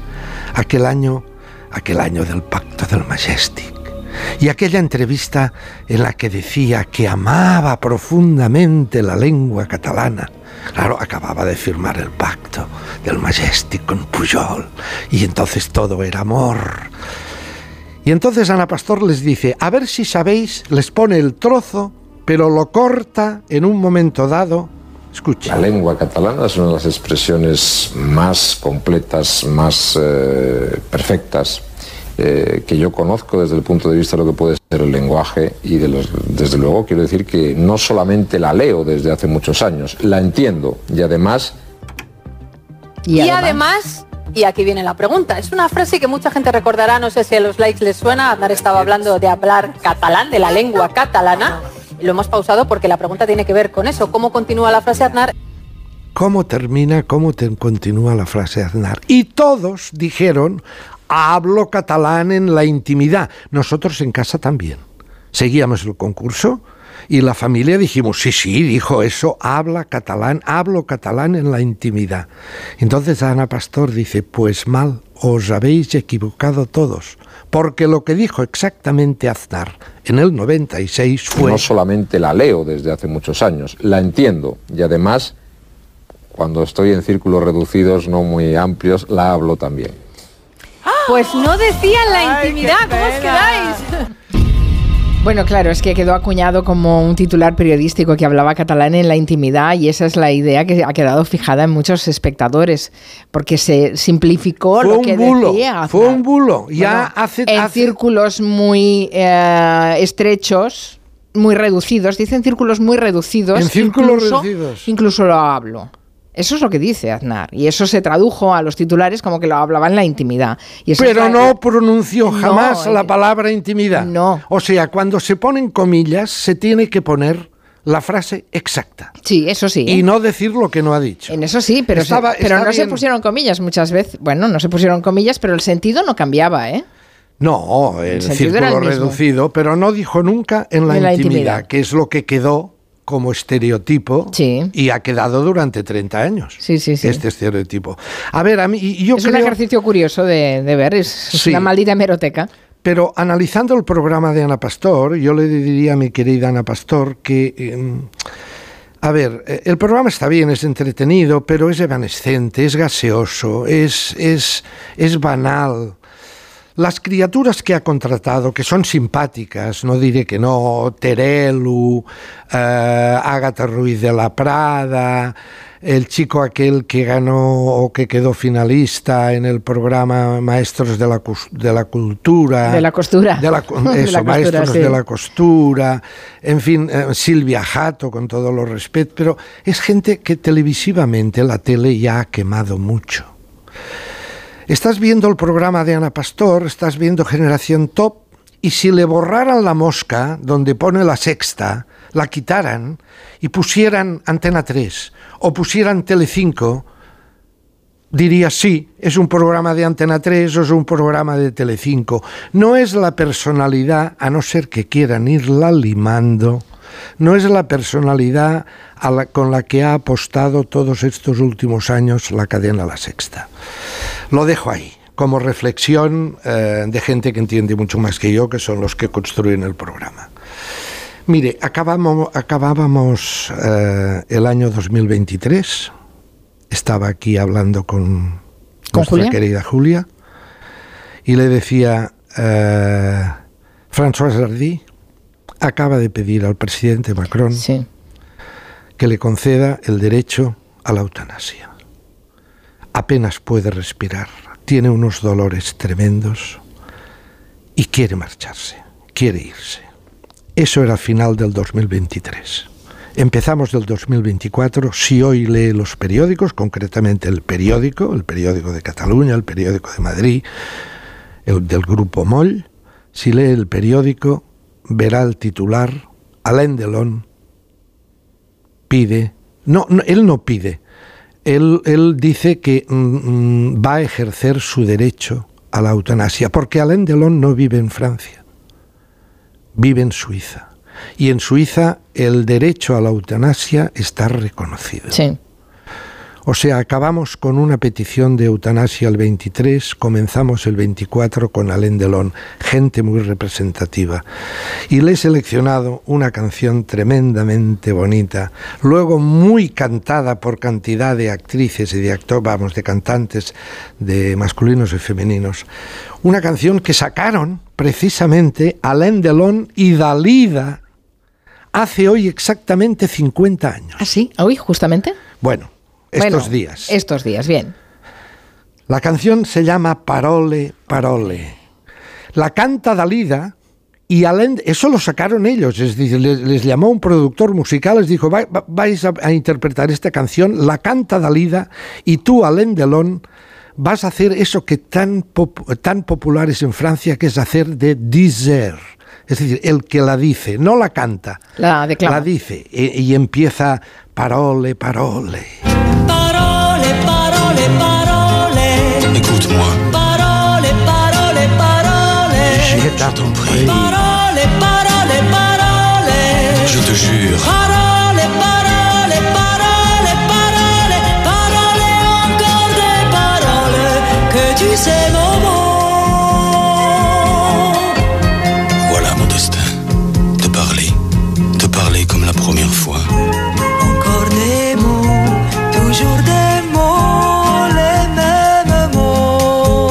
Gran canción, señora Juan.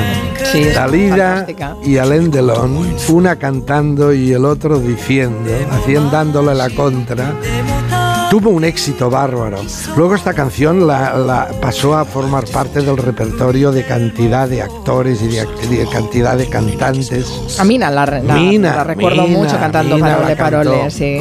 Pero el inicio, la primera, fueron Dalida y Alain Delon. En España, me comenta nuestro querido Joan Quintanilla, la cantaron Carmen Sevilla y haciéndole la contra de Disser, Paco Raval. Sí, señor, me acuerdo yo de esa versión, sí, sí.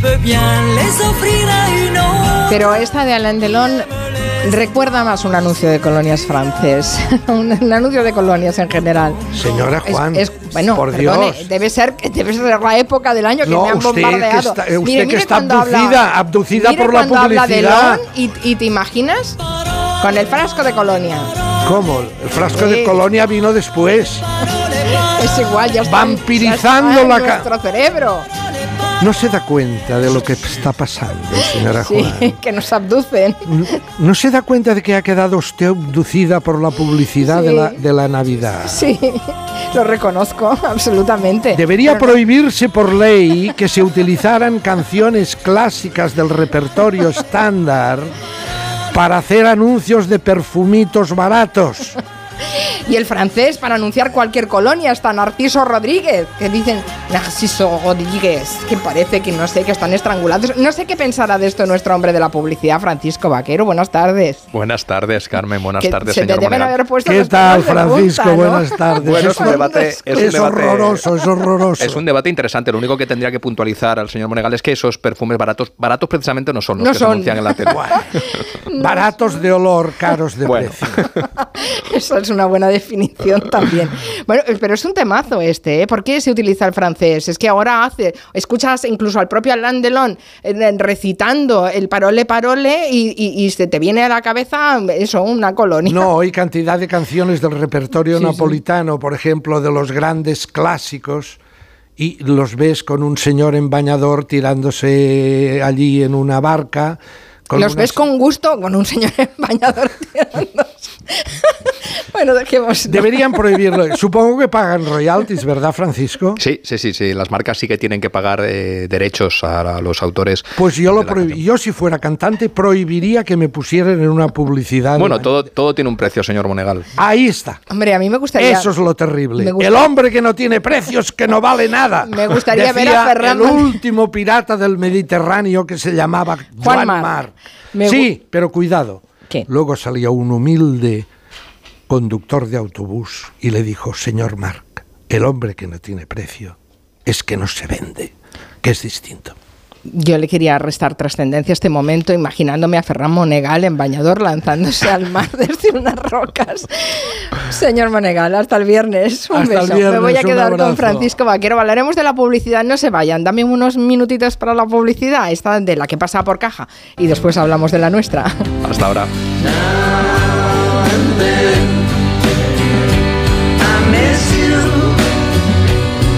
En Onda Cero, Julia en la Onda.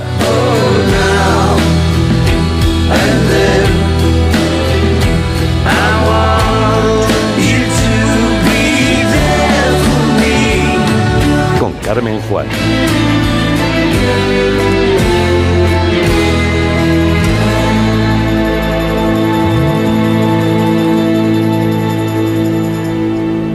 Tienes 30 segundos para imaginar, para imaginarte el futuro, o como te gustaría que fuese, para imaginarte el mundo, el tuyo, o el que heredarán las generaciones que llegan, un mañana en el que podamos hacer que las cosas sucedan. Imagínate lo que quieras. lo que te emociona, lo que podremos lograr. Si en los últimos 100 años la tecnología nos ha permitido conectar como nunca la vida de las personas, imaginémonos todo lo que seremos capaces de hacer en los próximos 100.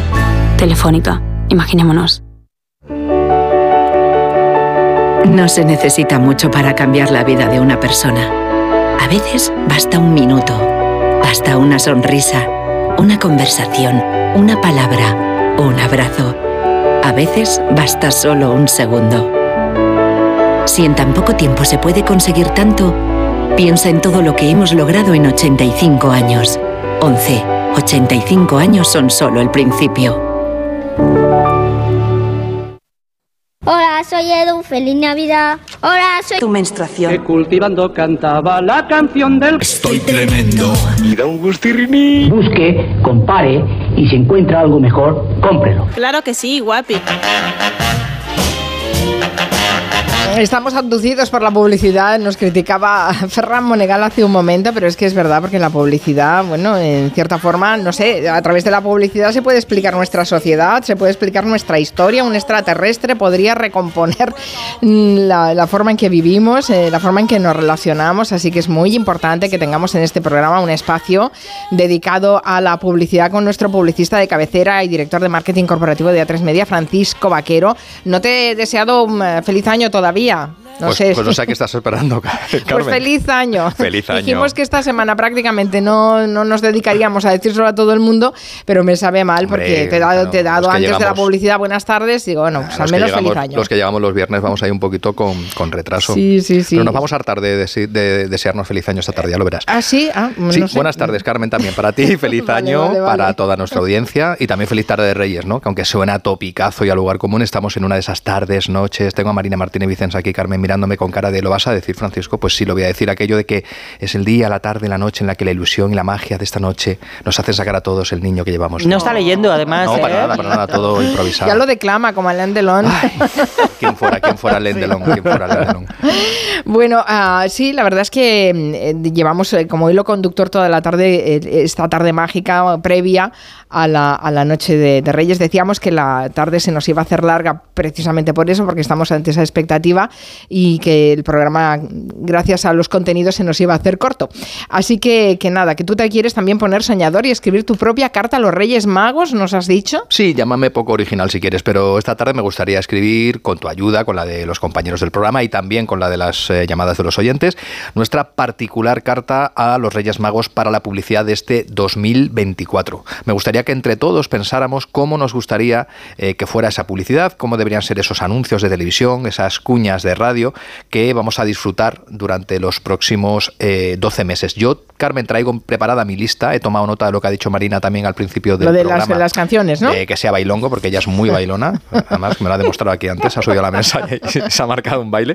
Y yo traigo mi lista de deseos, si te parece, luego voy incorporando los vuestros y así lo construimos entre Está todos. bien, o sea, lo- vaya, lo que quieres es que te ahorremos trabajo. Un poquito, la verdad es que sí. Esto, Más esto- más o menos es Esto que ahora se llama eh, coworking, un poquito así de. Bueno, está bien. Aquí también está Roger de Gracia y Eulalia Rosa, por si tienen alguna buena idea. Que Seguro yo- que sí. los de las ideas son ellos, ¿eh? Yo aquí estoy solo de oyente.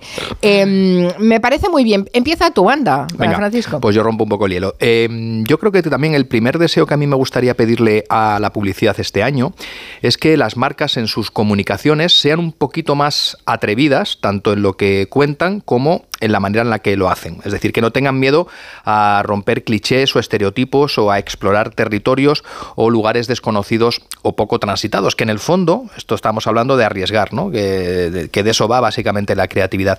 Siempre decimos que la publicidad, pues quizás peca ciertamente a veces de, ser algo conservadora, que va un poquito por detrás de la sociedad a la que dice representar. Y yo creo que para romper un poco ese mito, te traigo un ejemplo de una campaña que es de hace unos meses, que se nos pasó comentarla aquí. Es una campaña que ha sido poco conocida en nuestro país porque es una campaña internacional. De hecho, está locutada en inglés, la vamos a escuchar, pero yo creo que se entiende, se entiende de manera bastante, bastante fácil. Y es una campaña de turismo de Andalucía eh, y que suena así. I know a place that will break you into a thousand pieces. Stay away from them. Stay away from Lorca, Paco, and Picasso. Don't ask about Lola. Ay, Caballo Grande. I, the Lord Nieve. But in spite of everything, it occurs to you to visit Andalusia. Don't say I Sí, didn't se comentó mucho que era una campaña que rompía ah, los moldes de la, habituales de la publicidad turística y parece que tú estás de acuerdo con eso, ¿no? Sí, esta, esta campaña me parece brutal. Eh, es verdad que, como decía, aquí ha pasado un poquito desapercibida porque es una campaña destinada al mercado internacional para conseguir que público de otros países visiten más Andalucía. La campaña se llama Andalusian Crash, que es eh, traducido algo así como un flechazo andra- andaluz. Es obra de la agencia Ogilvy y eh, el spot incluye numerosas referencias a iconos andaluces históricos como pueden ser Lorca, Picasso, Lola Flores. Tiene una mezcla brut- brutal de poesía y de imágenes de una belleza muy poderosa con un tratamiento muy rompedor y vanguardista. Hay un montón de referencias, hay un vídeo por ahí por YouTube que te va parando en cada frase que se oye. Hemos escuchado la versión cortita, eh, pero hay una versión larga que es maravillosa. Es una pieza que para mí me parece una, obra de arte. Y además la idea creativa es provocadora, juega con que te advierten de los peligros en los que incurres si decides visitar Andalucía. ¿no? Te, te dice que te alejes de ella porque es una tierra que te atrapa, te cambia eh, de manera radical y para siempre. Y como curiosidad te diré, Carmen, que cuenta con la participación del actor Peter Dinklage, que es el de, el de Juego de Tronos, y que ha sido reconocida, como decíamos, como una de las campañas más eh, potentes a nivel internacional. Sí, sí, cuando salió la verdad es que los comentarios eran, eran buenísimos, las imágenes son extraordinarias, así que bueno, está bien, lo vamos a apuntar en la lista, por favor, que la publicidad rompa moldes, que sea atrevida, que no sea topicazo. Mm. Hay que decir también, Carmen, que me he quedado pensando antes con lo que decía eh, Ferran Monegal, ¿no? De, de, pues eso, de, de la publicidad, que yo intento, intento poner mi granito de arena por reivindicar siempre que aquí, en A3 Media, por supuesto, porque somos un grupo que vive de la publicidad y que nos permite ofrecer contenidos de calidad en radio y en televisión a todos nuestros oyentes y espectadores, porque vivimos de la publicidad. Y en esta sección, y yo sé que en general en el grupo, amamos la buena publicidad, que es la que hay que homenajear, la publicidad que es creativa, que es innovadora, que te hace soñar. eh, y por eso intentamos cada dos semanas hablar aquí de anuncios que nos gustan y que están bien. E intentamos construir. Hay muchos anuncios y mucha publicidad que consideramos que no hace un buen favor a la industria, pero de esos no, no hablamos. No, eso para qué, ya los oímos, ya bastante tenemos con eso. Bueno, eh, que veas que nos estamos sumando a tus deseos. No sé si tienes una segunda petición para tu carta. Tengo una, tengo una que, que es complementaria a la anterior. A mí también me, me gustaría que la publicidad, eh, más allá de romper moldes y de hacer cosas grandes, también a veces se fije en las pequeñas cosas, ¿no? Como decía Serrat. Eh, Creo que también la publicidad debe crear grandes campañas que nos lleguen a todos nosotros a través de cosas pequeñas y en apariencias en apariencia muy sencillas, ¿no? De- podemos construir historias potentes y emocionales partiendo de detalles cotidianos con los que quizás convivimos a diario y que a veces no valoramos lo importante que son, como por ejemplo, Carmen, un beso. Te mando un beso. Un beso. ¡Más fuerte! Te quiero. Un beso. Un beso. Nunca nos habíamos dado tantos besos como en los últimos 100 años. Imaginémonos todos los que nos podremos dar en este año que entra y en los próximos 100. Feliz año. Es una campaña muy reciente, ¿eh? Es La- una- la sí, hemos tenido aquí en la radio, sí. Sí, se estrenó a mediados del mes de diciembre con este spot de Telefónica que se llama No hay sorpresas, besos, eh, que muchos de nuestros oyentes habrán escuchado y visto en la televisión. Eh, Telefónica ha iniciado o inicia toda una serie de acciones publicitarias para 2024, el año en el que ya estamos, porque es el año en el que se celebra el primer centenario de la, de la compañía. Se cumple exactamente el próximo 19 de abril. A mí esta campaña me parece muy interesante, tiene una gran producción, tiene una, una gran narrativa detrás, porque una marca como Telefónica con 100 años se lo puede permitir, pero me parece, por un, me parece interesante por ese convertir algo tan pequeñito como puede ser un beso, pero que al, tiempo es un elemento con el que despedimos la inmensa mayoría de nuestras comunicaciones por teléfono o mensajes eh, de voz o hasta mails a veces, ¿no? Despedimos con un beso y estaba ahí y nadie había considerado que esa manera tan a veces tópica, rutinaria de despedirnos podía ser protagonista principal de una campaña que se llame que se llame así, que se llame besos. A veces pienso que es muy fina la línea entre lo emocional y lo cursi y que el publicista Sí. tiene que pensar muchísimo en frenar a tiempo, ¿no? Para conseguir que despertar emociones en nosotros, pero no pasarse. Totalmente de acuerdo, porque además es algo, eh, Marina, en el, en el que cuando una campaña, como en este caso Telefónica, tiene la ambición de llegar a todos los públicos. Luego veremos algún ejemplo donde no ocurre eso, donde una- hay marcas que tienen claro a quién llegan y no les importa que haya gente que no les entienda o que les acusen de, pues eso, de una publicidad confusa. En este caso, una marca tan democrática, tan grande y tan masiva como Telefónica eh, no puede dejar a nadie fuera y es verdad lo que comentas, tienes que intentar llegar a todo el mundo con ese riesgo añadido. ¿no? Hay que decir además, eh, Carmen, que en este caso, esta versión que acabamos de escuchar fue el primer spot que se vio en Antena 3 y en la Sexta eh, este año, después de las campanadas, y hay que recordar que en Antena 3, ya te lo comentaba el señor Monegal, pues Sí. hemos sido líderes de audiencia por tercer año en las campanadas, así que a todos los que nos oyeron, gracias y muchos besos. Y vieron todos la campaña de eh, besos de, de Telefónica. Eh, la verdad es que me hace, me, me gusta que subrayes el hecho de que eh, las campañas se entiendan o que los anuncios se entiendan, porque tiene que ser como los chistes. Un chiste no tiene gracia si lo tienes que explicar después. Y con la publicidad pasa exactamente lo mismo. Bueno, con los de perfumes nunca se entienden, ¿no? No, Pero la idea ya es que no se entienda, ¿no? Claro. Por eso. Ni falta que hace, claro, es, es así. Lo ¿no? que crean es un ambiente, ¿no? Un- porque Un ¿cómo, misterio, ¿cómo ¿no? describes un perfume a través de la televisión, a través de la imagen? O sea, Claro, yo entiendo tienes- que tienes un reto Tienes allí. que sugerir, ¿no? Claro. Tienes que sugerir. Bueno, Fíjate, Eulalia, eso que comentas es muy interesante y yo siempre he pensado que hay una categoría eh, que es justo lo de los perfumes donde el hueco está esperando a que llegue una marca que sea lo suficientemente valiente como para hacer saltar por los aires todos los códigos eh, habituales de la publicidad, que es una música tranquila, eh, poco texto, nunca hay un mensaje racional, no ha habido ningún perfume que se anuncie diciendo duro ocho horas, huelo a esto, te lo- póntelo así, tengo No. más gramos de perfume. Siempre que es como un sueño, ¿no? Porque Claro. eso, eso te acercaría a los desodorantes, ¿no? Bueno,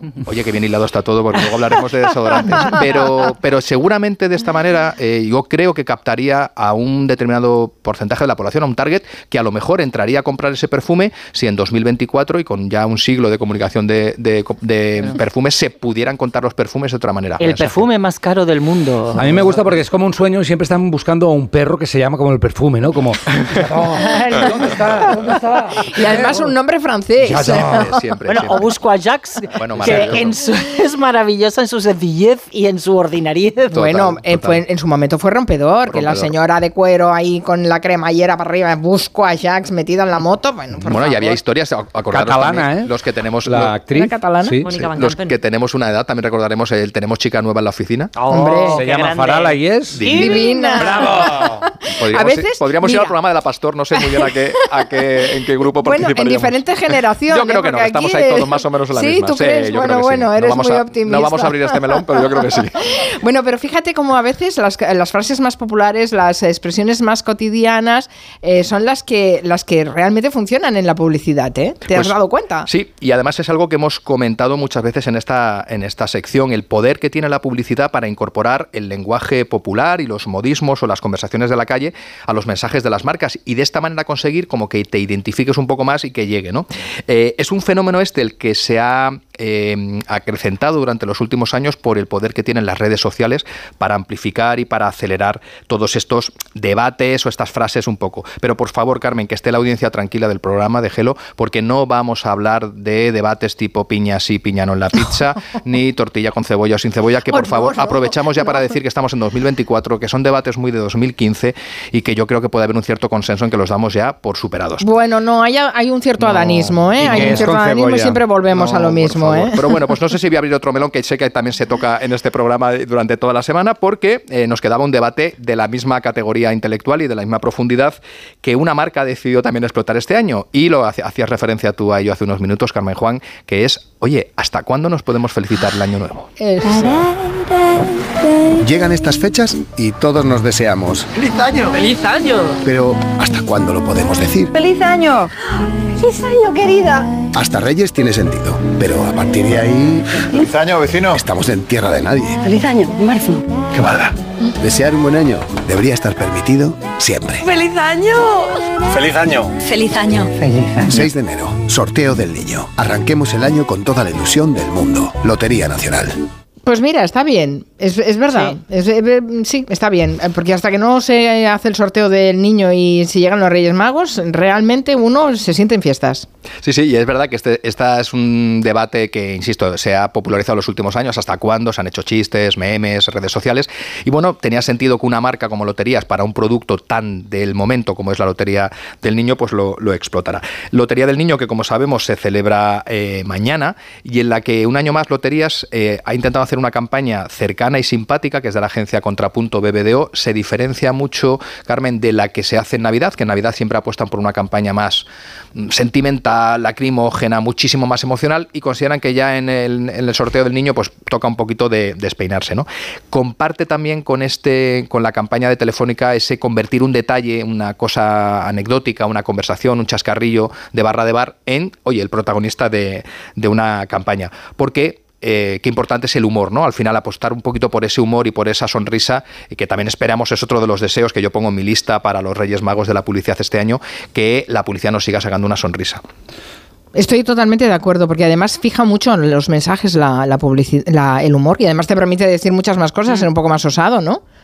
Así es. Y hablando de humor, y también, que esto ya es un giro triple de guion relacionado con la lotería, porque vas a entender ahora, el ejemplo Qué que te bien lo traigo- estás hilando No, todo, no, ¿eh? me estáis ayudando todos, porque también ahí Eulalia apuntaba antes de desodorantes, que es maravilloso, porque de eso vamos a hablar.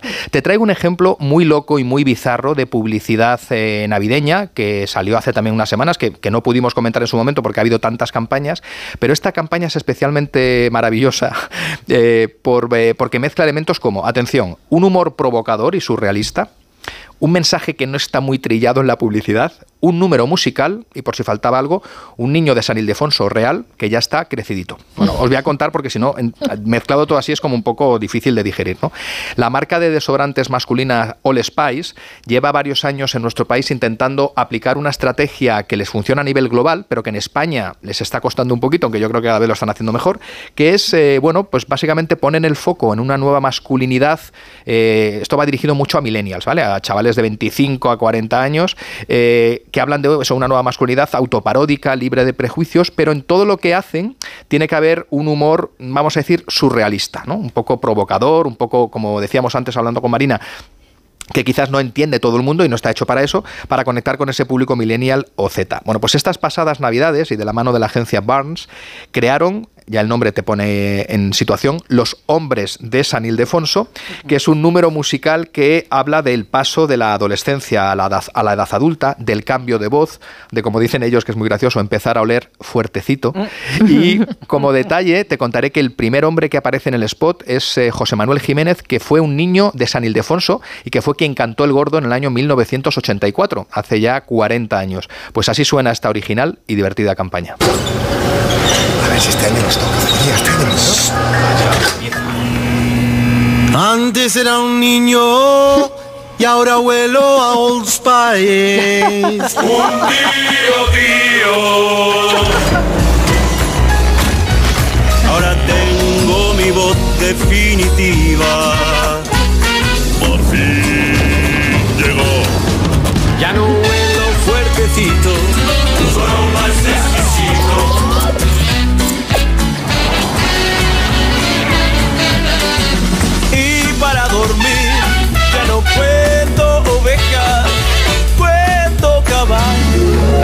referencia, la referencia al caballo la entenderá bueno, la gente que ha seguido la trayectoria de All Spice, porque en Estados Unidos hicieron un anuncio muy popular que fue muy viral, en el que aparecía un protagonista subido a bordo de un caballo, un plano tan absurdo como magnético, te quedabas pegado a la Sí. pantalla. Y este, esta campaña está muy bien, la verdad que yo creo que, que rompe con todos los códigos y mezcla un poco ese humor eh, Navidad y también los niños de San Ildefonso, que es una mezcla absolutamente fantasiosa. No lo había visto, este anuncio lo habéis No, visto vosotros. no, no, no, no, no. Pero me parece genial. Además es un ataque directo al competidor que es Axe, ¿no? Que, te- Total, que muy tiene bien. Esa línea de Eso es. ah, somos tan atractivos porque llevamos Axe y tal, y se ríe de esto. me Era una liga, es- efectivamente, Eulalia has dado la clave, era una liga en la que solo había uno, que era Axe, que se habían apropiado un tema de la seducción eh, posadolescente para ligar, pero también con un toque de irreverencia, con códigos muy años 10 o años 20 del siglo XXI, y ha salido un competidor que es All Spice, que ha dicho, sí, pues vamos a jugar a ser divertidos. Y yo creo que es una competencia muy interesante. Bueno, lo colgaremos en redes para que la, la gente vea este spot, porque me ha parecido, la idea es buenísima. Eh, ¿A quién se le dio ocurrir? Y que, eh, que además, que, que bien coordinado todo, ¿no? Con el primer niño de San Ildefonso, que hace 40 años cantó el, el gordo de, de Navidad. Absolutamente. Está muy bien, además, la, la, ostras, la buena música para la publicidad. Eso Mm, sí, sí. lo decía ¿eh? Marina al La principio lista del de programa. deseos, sí, sí, sí. Pues sí, bueno, yo- ella hablaba de en, um, cancioncitas. Yo digo la buena Bueno, música. esta es una cancioncita. Eso es una Pegadiza, cancioncita pegadiza, música. te acuerdas toda la vida. O sea, yo me acuerdo de los chimos, que son un agujero rodeado de un caramelo y son de hace 40 años. Bueno, pues yo creo que me sumo al deseo de todos vosotros eh, de que la música forme parte de la buena publicidad. Y para terminar, eh, lo que quiero también es descubriros cuál ha sido la canción publicitaria más escuchada durante el pasado 2023 a nivel global, ¿vale? Por eso a lo mejor es una ca- campaña que no nos viene así un poco a la cabeza, porque pues, ha sido más de Estados Unidos, según un ranking que han elaborado eh, nuestros compañeros del medio espe- especializado Reason Why, que son maravillosos, con datos de Spotify. Se trata del tema Where She Goes, que sonaba en el anuncio veraniego de Pepsi del pasado año en el que el cantante puertorriqueño Bad Bunny interpretaba a un socorrista de piscina que animaba a los bañistas al ritmo de esta canción.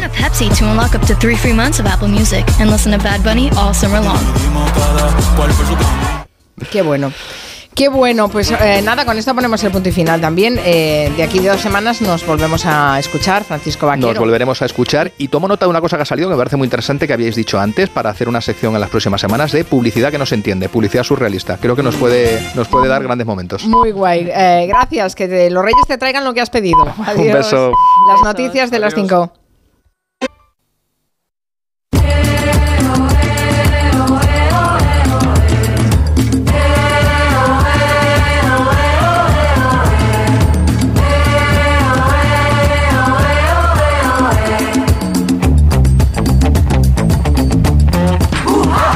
Son las 5 de la tarde y 9 minutos. Es el momento de abrir el territorio Comanche, el primer territorio Comanche de 2024. ¡Qué emoción! ¿Estáis emocionados? Mucho, Sí. mucho. Tremendamente. ¿Habéis hecho la carta a los reyes y estas cosas? Hombre, nos ha Por fastidiado. supuesto. Las está- ¿Tú varias? Una acaparadora, Nuria Torreblanca. Por, por correo certificado, pidiendo como... Claro, es que esta es una tarde mágica, pero la noche va a ser mágica y la tarde también tiene que ser mágica, ¿no? Ahí hay un espíritu que, que, está, que está muy bien, que nos haya coincidido este primer Comanche de 2024 con Noche de Reyes.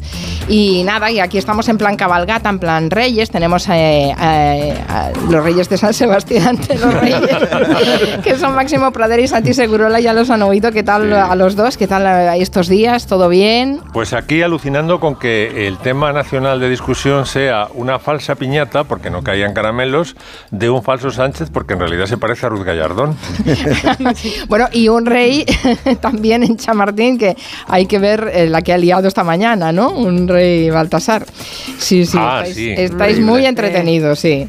Aquí en Barcelona está el resto de sus majestades, está Miki Otero. ¿Qué tal, Miki? ¿Cómo Muy bien, estás? perfecto. Él haciendo sus cositas, porque tiene niños pequeños y todas estas cosas. Sí, has tenido que ir para arriba y para abajo. De hecho, te esperan, ¿no? Para que vayas a la Sí, cabalgata. sí, yo de aquí voy después. directo a la cabalgata, cruzando calles cortadas claro. y todo lo que haga falta. Y Nuria Torreblanca, que es eh, la que- la- nuestra, nuestro elemento fundamental en los Comanches. ¿Qué tal, Nuria? Pues muy bien, aquí celebrando muchas cosas. Está celebrando muchas cosas, sí, es verdad, es verdad. A ver si le traen carbón, si le traen incienso, si le traen mirra, bueno, en fin. Es la primera hora.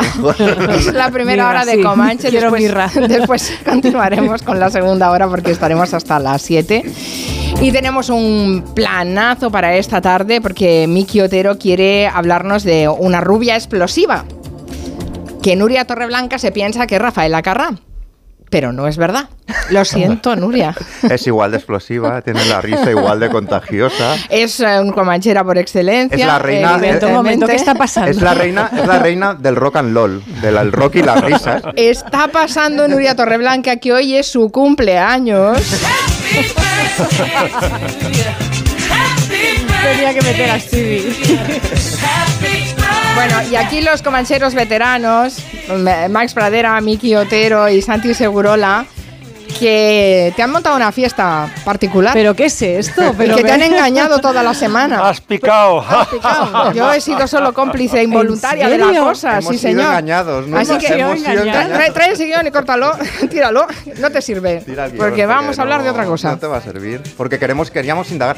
Cada uno ha preparado un regalito. Entonces yo, yo quería empezar como indagando de dónde sale eh, Nuria Torreblanca, este talento que no está teñido con el humor ni con el buen humor. Entonces que tenemos que coger el Rodalías e ir a su casa infantil, a cuando vivía con sus padres, ¿no? Y entonces vamos a ir entrando en la cocina de su madre que está haciendo un sofrito y que está sonando esta canción mientras lo hace. cebolla es escarcha, cerrada y pobre. escarcha de tus días y de mis noches. Ahí está la Nurieta tomando notas, ¿no? Iniciándose en la música y en Serrat. Retened el nombre de Serrat porque volverá. Entonces acaban de comerse ese sofrito que ha hecho su madre y está su padre en el sofá. Y es sábado por la tarde, así que están poniendo un western en TV3. Probablemente, dice Nuria, que le, gusta, le gustaba mucho ponerse encima de su padre, la cabeza en la panza, probablemente viendo, por ejemplo, Centauros del Desierto. ¿De qué te sirve eso? Con arreglo a lo que usted predica de nada. Pero según la creencia del Comanche, sin ojos no puede entrar en las praderas del espíritu. Ha de vagar eternamente entre los vientos. Ahí Nuria descubrió su cinefilia, probablemente ya imaginó una sección de radio que se llamaba Comanche. sí. Comanche y estaba muy bien en su casa, quería mucho a sus padres, pero evidentemente tenía alma de aventurera, ¿no? Y yo quiero, quiero especular, y estoy casi seguro, con que el primer superhéroe que le gustó a Nuria, de los que llevan los calzoncillos por fuera, no fue Superman, no fue Batman, sino que fue este señor. Que llevaba los calzoncillos así. Axel Rose en la carpeta de Nuria, en el Insti, quizá. Mira, pues sí. Bueno, ella decidió que era amante de dos cosas, de las guitarras, de, de la comedia, del cine, he dicho tres, eh, y empezó a trabajar con los mejores. Trabajó con Andreu Buenafuente, con Raúl Zudimas, pero su gran momento, el mito fundacional de Nuria Torreblanca, es cuando la bautizó el genio al que todos queremos, que es Chiquito de la Calzada. ¡Uno muy chiquitito! Medía medio centímetro cúbico, muy pequeñito. Chiquito, atención, vio aparecer a Nuria en un, en un camerino y le dijo, hombre, si pareces Miss Dinamarca. y ya la bautizó para siempre. Ella hacía tele, hacía guion de tele, pero escribía sus cosas, quería ser novelista y publicó una gran primera novela, un gran debut, en el que narraba la historia de una Gibson Les Paul, de una guitarra que empezaba sus días en Michigan y acababa en talleres. Y hemos hecho una pequeña selección de temazos hechos con la Gibson. Esto es Black Magic Woman de Fleetwood Mac. Yes, I got a black magic woman, got me so blind. Esto es Who Dota Love de Led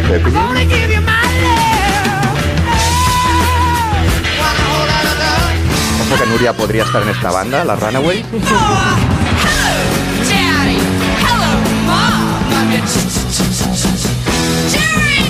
O en himno a la amistad de los Clash de Seis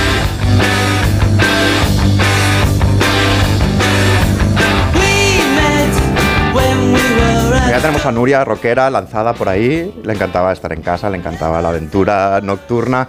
Le, le gustaban mucho, por ejemplo, las cartas subiditas de tono que le enviaba Emilia Pardo Bazán a Galdós. Te voy a leer una, por ejemplo. Te como un pedazo de mejilla y una guía de bigote. Te daré de besar mi escultural jeta gallega. Búscame casita, niño, te como la cara. este era el tono. Entonces no tardarían en encontrar el amor. ¿Os recordáis que eh, hemos empezado con la madre de Nuria eh, cantando Las nanas de la cebolla, interpretadas por Serrat en la cocina, ¿no? Pues resulta que un día le apareció en casa un chico eh, del brazo de su chica y es probablemente el tío que ha hecho la mejor versión de Serrat y entró en casa y probablemente le empezó a cantar a la madre Nuria esto. Ese con quien sueña su hija, o esa ladrón que os da su maneja, su amor soy yo, señora. Ya sé que no soy un buen yerno, soy casi un beso del infierno, pero un beso al fin. Bueno, aquello justificó mm, larga vida juntos y entonces Nuria, además de ser autora, se convirtió en musa.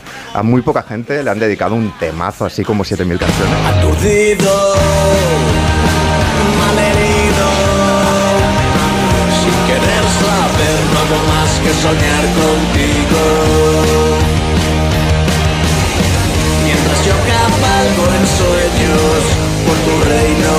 Siete mil canciones, un jardín, tu sonrisa, en sueños te despeino como un premio. Bueno, y ahí están, la mar de felices, ¿no? Han, han adoptado un perrito que es como una especie de rockstar en sí misma, una beauty, un- vamos, una belleza, y al que han bautizado con un nombre muy pop.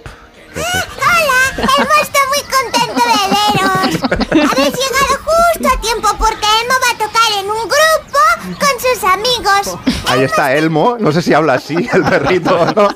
Lo único que quiere Nuria es, tranquilidad ahora también para escribir y dice que le encantaría vivir en una canción de George Ben. Yo creo que la adecuada es Oba la Venela y con esta puede acabar su estupenda segunda novela, seguramente.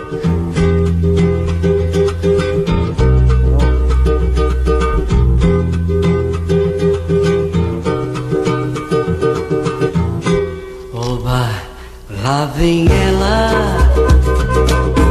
Estou de olho nela. Y creo que el, el- ahora eh, Max también ha preparado algo y creo que Santi Segurola quiere dedicarle una canción a Nuria Terroblanca, algo que les une, ¿no? Santi. Hombre, desde luego. Yo sé que Ray Davis cuando compuso Waterloo Sunset estaba pensando en lo que vendría algún tiempo después y sería esta rubia cañón. Eh, y evidentemente le estaba preparando la canción favorita mía, desde luego, y yo creo que de ella también, Waterloo Sunset, dedicada a Nuria. Nuria T.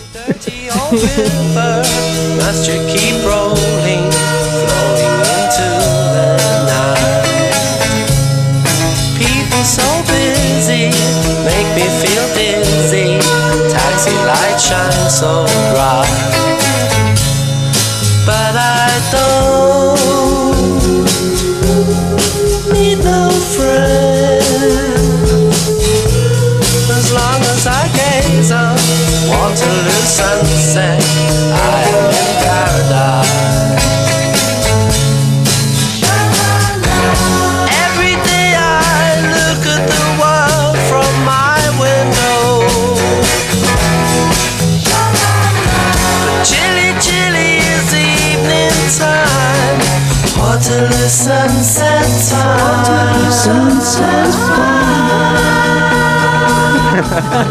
Terry meets Julie, Waterloo Station, every Friday night.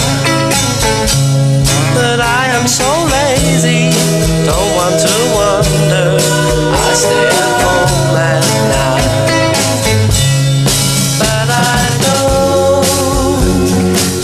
¿Qué tal la fiesta sorpresa? ¿Va bien? No ha acabado, no ha acabado, No, no no ha acabado, no ha acabado. Pero matar. Después contaremos algunas cosas más, pero también Máximo Pradera tiene su regalo, ¿no? te Por supuesto, me ha costado, me ha costado porque claro, eh, Miki ha hecho un homenaje tan completo que son prácticamente todos los quesitos del Trivial Pursuit. Me ha dejado solamente un quesito. ¿Qué, cosi- qué quesito podría ser ese que no ha cubierto Miki Otero? Pues tal vez la pasión de la rubia por la mafia. Vamos a hablar de canciones e historias relacionadas con la mafia, empezando por una que seguro que no conoces, Torreblanca, que es la canción favorita del verdadero Al Capone, que es Roses of Picardy, que es una canción de la Primera Guerra Mundial, muy nostálgica, escrita por un... eh, Se supone que es eh, un soldado inglés que añora desde Francia eh, su país, Inglaterra, y que se convirtió, no se sabe cómo, en la favorita de Capone. Esta es una versión viejuna que enseguida empalma con una más moderna. But there's never a rose like you, and the roses will die with the summertime, and our roads may be so far apart, but there's one that dies not in Piccadilly. That's the rose that I keep in my heart. El pianista de- del garito que tenía Colosimo, que era el jefe de Capone, el que le dio la gran oportunidad, pues escribió unas memorias de Capone Years y cuenta exactamente esta historia del enamoramiento de Capone con Roses of Picardy. Y dice, yo me sabía 3.000 canciones, tenía 3.000 en el repertorio. Bueno, siempre Capone me pedía la misma, esta Roses of Picardy, que no tiene nada que ver con la mafia, pero de alguna forma el subtexto emocional conectaba con él y, y se convirtió en su canción favorita. ¿Cómo no podía salir en un homenaje a, a Tower, a White Tower y la mafia, esta del padrino de I Have But One I Heart? have but one heart. This heart I bring you. I have but one heart to share with you. I have but one. Y este es ya el que la canta en, en El Padrino, es eh, Al Martino, Johnny Fontaine. you are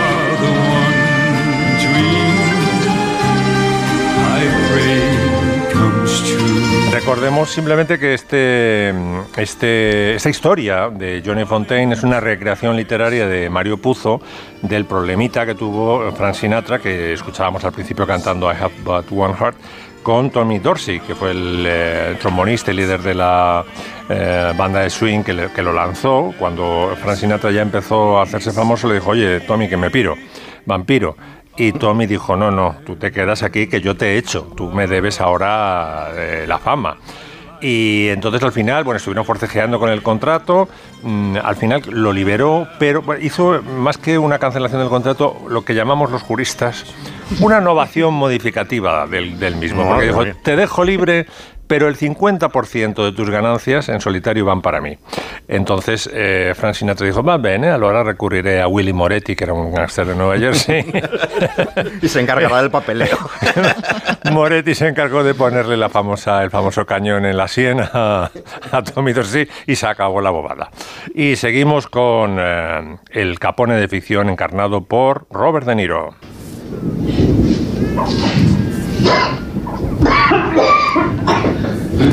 Este es Malone, Sean Connery, muriendo en Los Intocables.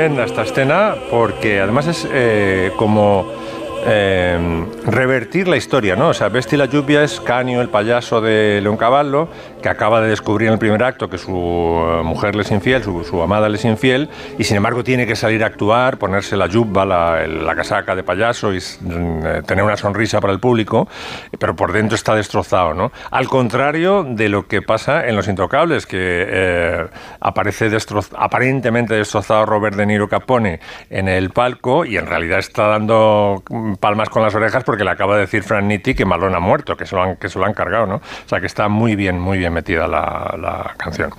Eh, uno, un músico que no os vais a esperar que... Ah, bueno, tenemos a Robert De Niro, por supuesto, que nunca, que yo sepa, el, el actor que yo creo que más veces ha hecho de mafioso en el cine, eh, cantando, no exactamente una canción, pero sí un rap eh, en la que quizás sea la peor película de la historia, Mi abuelo es un peligro, pero rapea muy bien. Everything is alright. I got a beat from Kim, and she can fuck. ¿Este Robert De Niro? Este Robert De Niro en esa gran, gran castaña llamada... no la he visto. ¿Lo has visto? No, no la he visto, no. Yo no sabía ni siquiera que existía este rap. No de llega, no llega ni a placer culpable. Que va, que va. Llegad culpable directamente. Bueno, eh, os habéis ganado que lea un breve comentario sobre esta película de, en Film Affinity. Dice, De Niro insiste en encadenando, eh, encadenando papeles de abuelete campechano en comedias de dudoso buen gusto y poco inteligentes. De nuevo, creen que por decir palabras como follar, polla o hacer continuamente chistes con drogas, uno tuviera que reírse. Maldita sea. Me parece una crítica, espe- bueno, espectacular, sí. Pero el rap, todo el mundo está de acuerdo que lo canta muy bien. Bueno, un músico que no os vais a imaginar que tenía relaciones con la mafia es Astor Piazzolla, ¿Mm?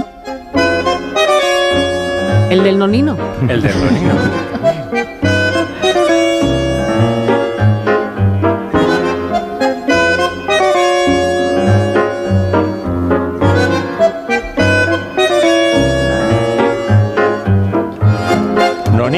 Que eh, la familia era de Mar del Plata, se mudaron a Nueva York para, bueno, para buscar eh, hacer fortuna, se instalaron en Little, en Little Italy, lo pasaron muy mal, regentaba una peluquería y entonces para, digamos, no se sabe si porque apareció un mafioso y le ofreció protección, o sea que lo tuvo que aceptar, o para complementar ingresos de la peluquería, lo convirtió, convirtió la peluquería Nonino en un garito clandestino de apuestas y lo llevó muy a gala porque eh, Piazzolla, en los varios documentales que he visto, dice que su padre siempre enseñaba con orgullo una herida de bala, una cicatriz de herida de bala que tenía en el brazo. O sea, que se había, vuelto, se había vuelto, eh, se había visto inmerso en una, en una refriega, ¿no? En, en Little Italy. Y toda esta, toda esta infancia digamos, uno de los nuestros, pues em, se marcó en el carácter de Piazzolla, que era un broncas. Vamos, que si te metías con él en la radio iba y te, te cagaba trompazo, como diría Eliseo, ¿no? No se jode con Piazzolla. Bueno, ¿alguna vez hemos escuchado al mafioso más famoso de la tele cantando, podemos decir en directo, a Tony Soprano? Pues tenemos a Tony Soprano al volante, singing at the wheel, eh, Dirty Work de Steely Dan, que palma enseguida con el tema original. Este es Gandolfini. Qué buena canción elegiste.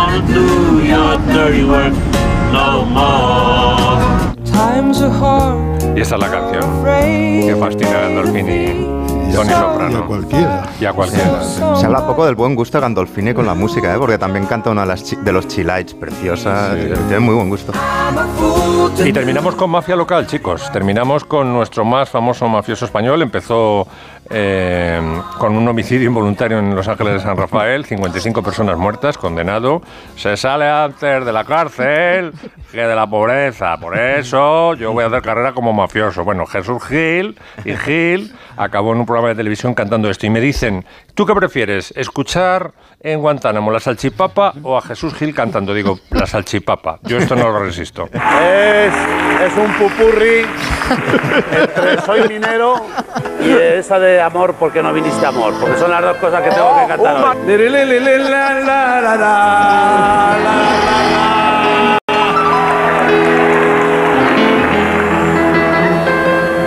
El fondo de la mina. Dios mío.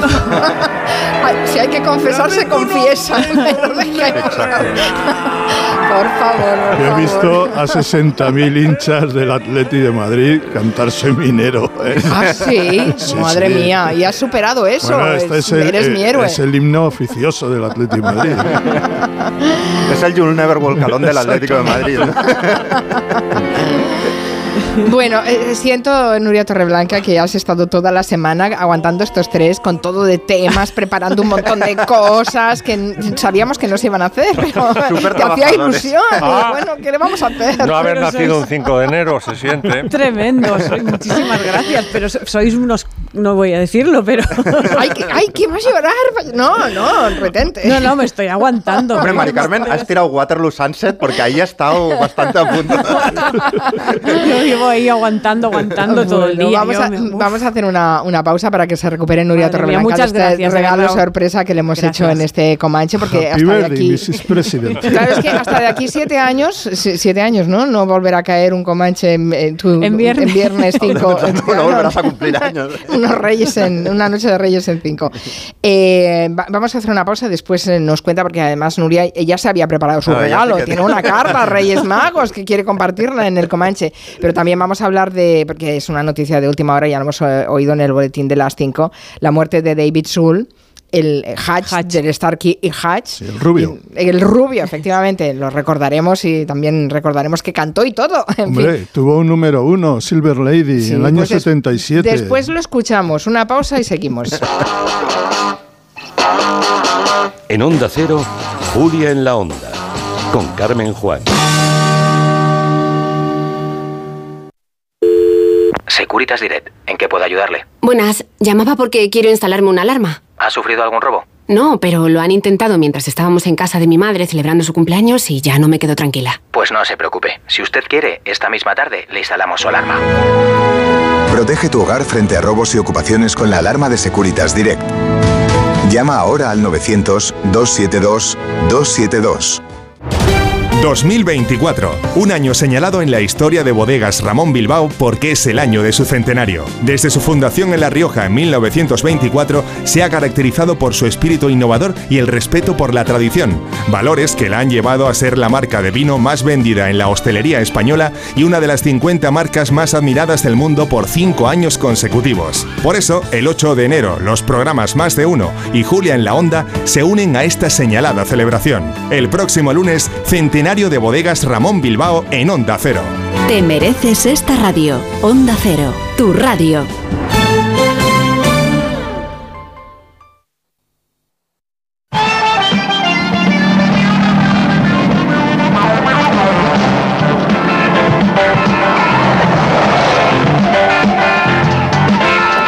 Bueno, esto solo lo reconocen la- los más viejos del lugar, ¿eh? Es que esa sintonía de Starkey Hatch, que esa serie televisiva donde había dos detectives, uno rubio y uno moreno, los y tecos, que ¿eh? iba con ese mm, mm, coche rojo con esa franja blanca que después se vieron reproducidos por Seten- un montón. setenteros a morir. Setenteros, sí, sí. ¿Setenteros o ochenteros? Setenteros. Setenteros, madre mía. Pues sí, sí. La noticia es, eh, nos lo han contado en el boletín horario de las 5. Se ha muerto eh, David Soul, que era el rubio de la pareja. Y la verdad es que, bueno, para una generación es una pena. Es un, sí, lo tenemos ahí muy, muy fijado. No solo por eso, porque además también hizo carrera musical. Bueno, exigua carrera musical. Mira, no sí, sé si sí. hizo algo más, aparte de. No, tuvo, de tuvo un par de números uno en, en Inglaterra, no tanto en Estados Unidos, pero esta que estamos escuchando, Silver Lady, en España fue un cañonazo. Año 77.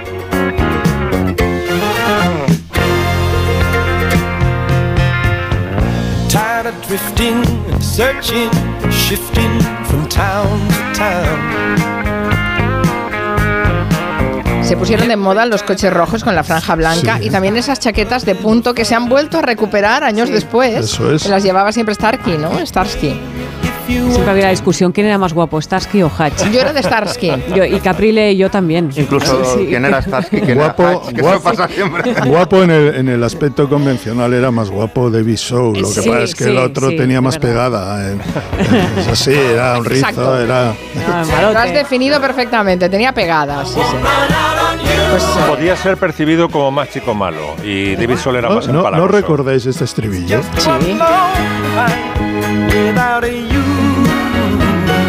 sí. Bone.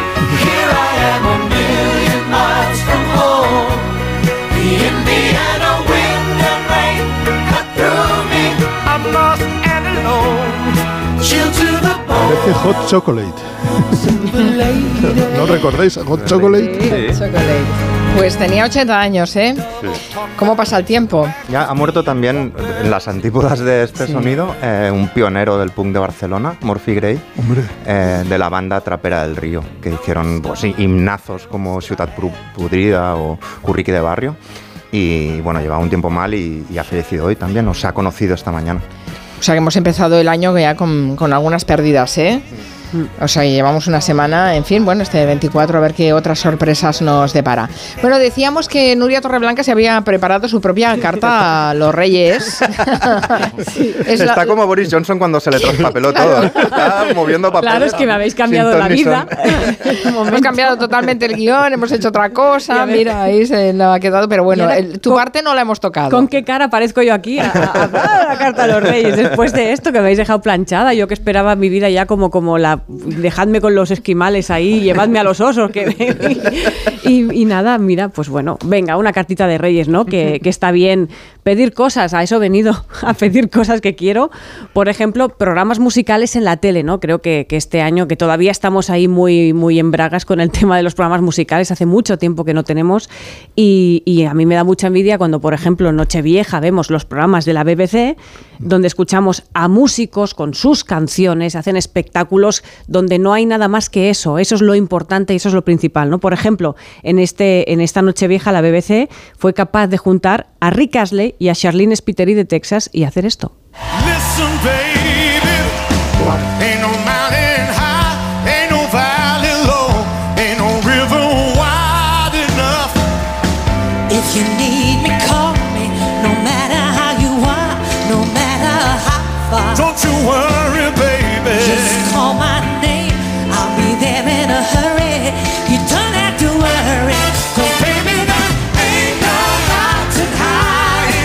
Además cantando en directo, nada de playback ni estas cosas. con toda la banda, sensacional. Por cierto, hay una, yo creo que una recuperación de Rick Astley, que Sí, sí, sí. este Sí, sí. verano estuvo en Glastonbury, después Sí. de casi treinta y tantos Y años. haciéndose un repertorio entero de los Smiths, si no recuerdo mal. Y además. Y con Foo Fighters también Sí, salió, que sí, dices, sí. no pegaba nada. Sí, y sí, lo ves, dices, pero a este tío, ¿qué edad tiene? Está igual que cuando era un niñito Sí. salía a cantar. Pues sigue parecía Tom teniendo- Jones aquí, ¿eh? Sigue teniendo una disonancia entre su aspecto y su voz. Y su voz, el niño con voz de hombre. Sí, un poco. sí, de un Sí, sí. bozarrón que no se corresponde al aspecto físico que tiene, a pesar de que haya cumplido muchos más años. Sí, sí. Bueno, quiero más cosas. Quiero que Scorsese siga rodando películas eternamente. Aquí con- conecto con Max. De tres horas o de cuatro, de nueve horas, como si rueda Shoah. Otra vez, es igual. Es un maestro y le doy gracias por los asesinos de la luna. Y quiero que se ponga de moda también en el cine contar la historia de los indios nativos americanos, que nos encantan los westerns, estamos de acuerdo, pero que ya va siendo hora que se cuente toda la verdad sobre lo que pasaron los indios cuando les quitaron sus tierras y se tuvieron que conformar con poner casinos, que fue un poco la historia, o sea, ¿no? los westerns revertidos. Eh, Exacto, que se cuente esa historia que me parece muy interesante. La literatura ya se va contando cada vez más en el cine, pues bueno, esperemos que después de la de Scorsese también se, se ponga esto de moda, ¿no? Y hablando de westerns, a Clint Eastwood tampoco le vamos a pedir más películas porque justo esta semana... 93. 93 añazos, es un poco mayor que yo. Esta semana, esta semana acaba de Pero denunciar no mucho más que Max, ¿eh? Ahí estamos. ha anunciado que se retira. Dice, ya no voy a hacer, a ver, chavales, ya no hago más películas, me voy a jubilar. Y digo, "Hombre, la flor de la vida, te vas, Clint, ya te vale. Ah, pero será una, re- una retirada torera, ¿no? Un- eh, digo yo. Digamos que ya dice, ya dame un sillón que, que me siento. Pero qué grandes momentos nos has dado, Clint. Soy el sargento de artillería Howie. He bebido más cerveza, he meado más sangre, he echado más polvos y he chafado más huevos. Todos vosotros juntos, capullos. Pero yo siempre te voy a recordar Clint Eastwood con un poncho polvoriento en los spaghetti westerns de Sergio Leone, subido a tu caballo, como aquel día que te encontraste a Faimino y cansado por un prado. Mira por allí, en lontananta, en su caballo, la figura del héroe. Es Clint. ¡Eh! ¡Nuestro amigo Clint! ¡Clint Eastwood! ¡Eh! ¡Clint Eastwood! ¡Eh! Eastwood! ¡Clint! ¡Clint! ¡Saluda, joder! Esto, esto es tonto. ¿Qué tío más tonto? Será tío tonto. ¿Qué, qué, qué, qué tío bobo? Todo lo que tiene de alto lo tiene de tonto, gilipollas. También quiero otra cosa, y es que después de lo que hemos vivido este año, no pf, lo voy a pedir. Quiero un concierto del último de la fila. estabas entonces cuando tanto te necesité?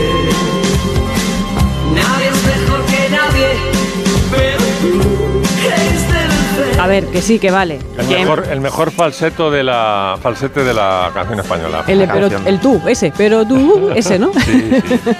A ver, que Manolo y Kimi nos lo, dej- nos lo han dejado claro. Han vuelto para juntarse solo para grabar un disco, que es este desbarajuste piramidal tan chulo, y han revisitado sus viejas canciones. Pero los Reyes, digo yo, que podrían convencerlos Hay que para entrar- solo una vez. Hay que entrar vez. en casa y robarles para, para que no tengan dinero y hagan una gira. y entonces los veremos. Solo una, por favor, nos haréis muy o mandarle al encargado de, de Eh, Frank Sinatra, es- con Tony exacto. Rossi. A Moretti, a Moretti, A a Willy Moretti. Moretti. Bueno, también quiero más semáforos de Mortadelo y de Chiquito por toda España, por favor. Chiquito se nos fue hace unos años en Málaga hay ese semáforo de Chiquito, ¿no? Y aquí en Barcelona ya tenemos dos y es verdad que con lo de Francisco Ibáñez es que lo tenemos muy recientes, muy reciente el tema de la pérdida de Ibáñez. Yo llenaría España de mortadelos para recordarle de cualquier manera, ¿no? También quiero silbar como en las músicas de Ennio Morricone. Y sabemos por qué, porque es que en el Comanche si nos quitan el silbido nos quedamos en nada, ¿no? Estaremos de acuerdo. Y ahora Sí, que ¿sabéis silbar todos? Todos, todos. ¿Todos? ¿Todos podéis seguir una melodía silbando? Yo apostaría muy fuerte por, por Max y Nuria. ¿eh? Yo, ¿Sí? y, y yo el último, muy mal. ¿Y tú, Santi, también? Yo sé, pero cuando no me exigen. Cuando quieres disimular. No, cuando, cuando estoy solo en la ducha, esa- cuando me un día me parece que la próxima canción de ducha va a ser un silbido. Está bien, está bien. a la fuerza nada.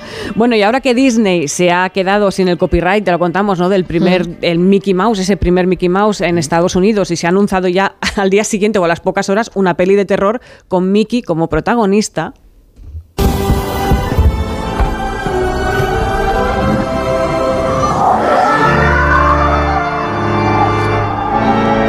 Ahora lo que quiero son pelis de miedo de todos los personajes Disney. O sea, quiero que Más todavía. sea todo Disney lo quiero en versión slasher, o sea, de Pluto, que podría ser Crazy Fucking Pluto, de, Ce- de Cenicienta, Cenicienta Killer, de los enanitos de Blancanieves, que sea Creepy Enanins, a lo mejor, o la Sirenita, Sirenita Jones, ya me marcho de aquí, linda dama española, podría ser, por ejemplo, ¿no?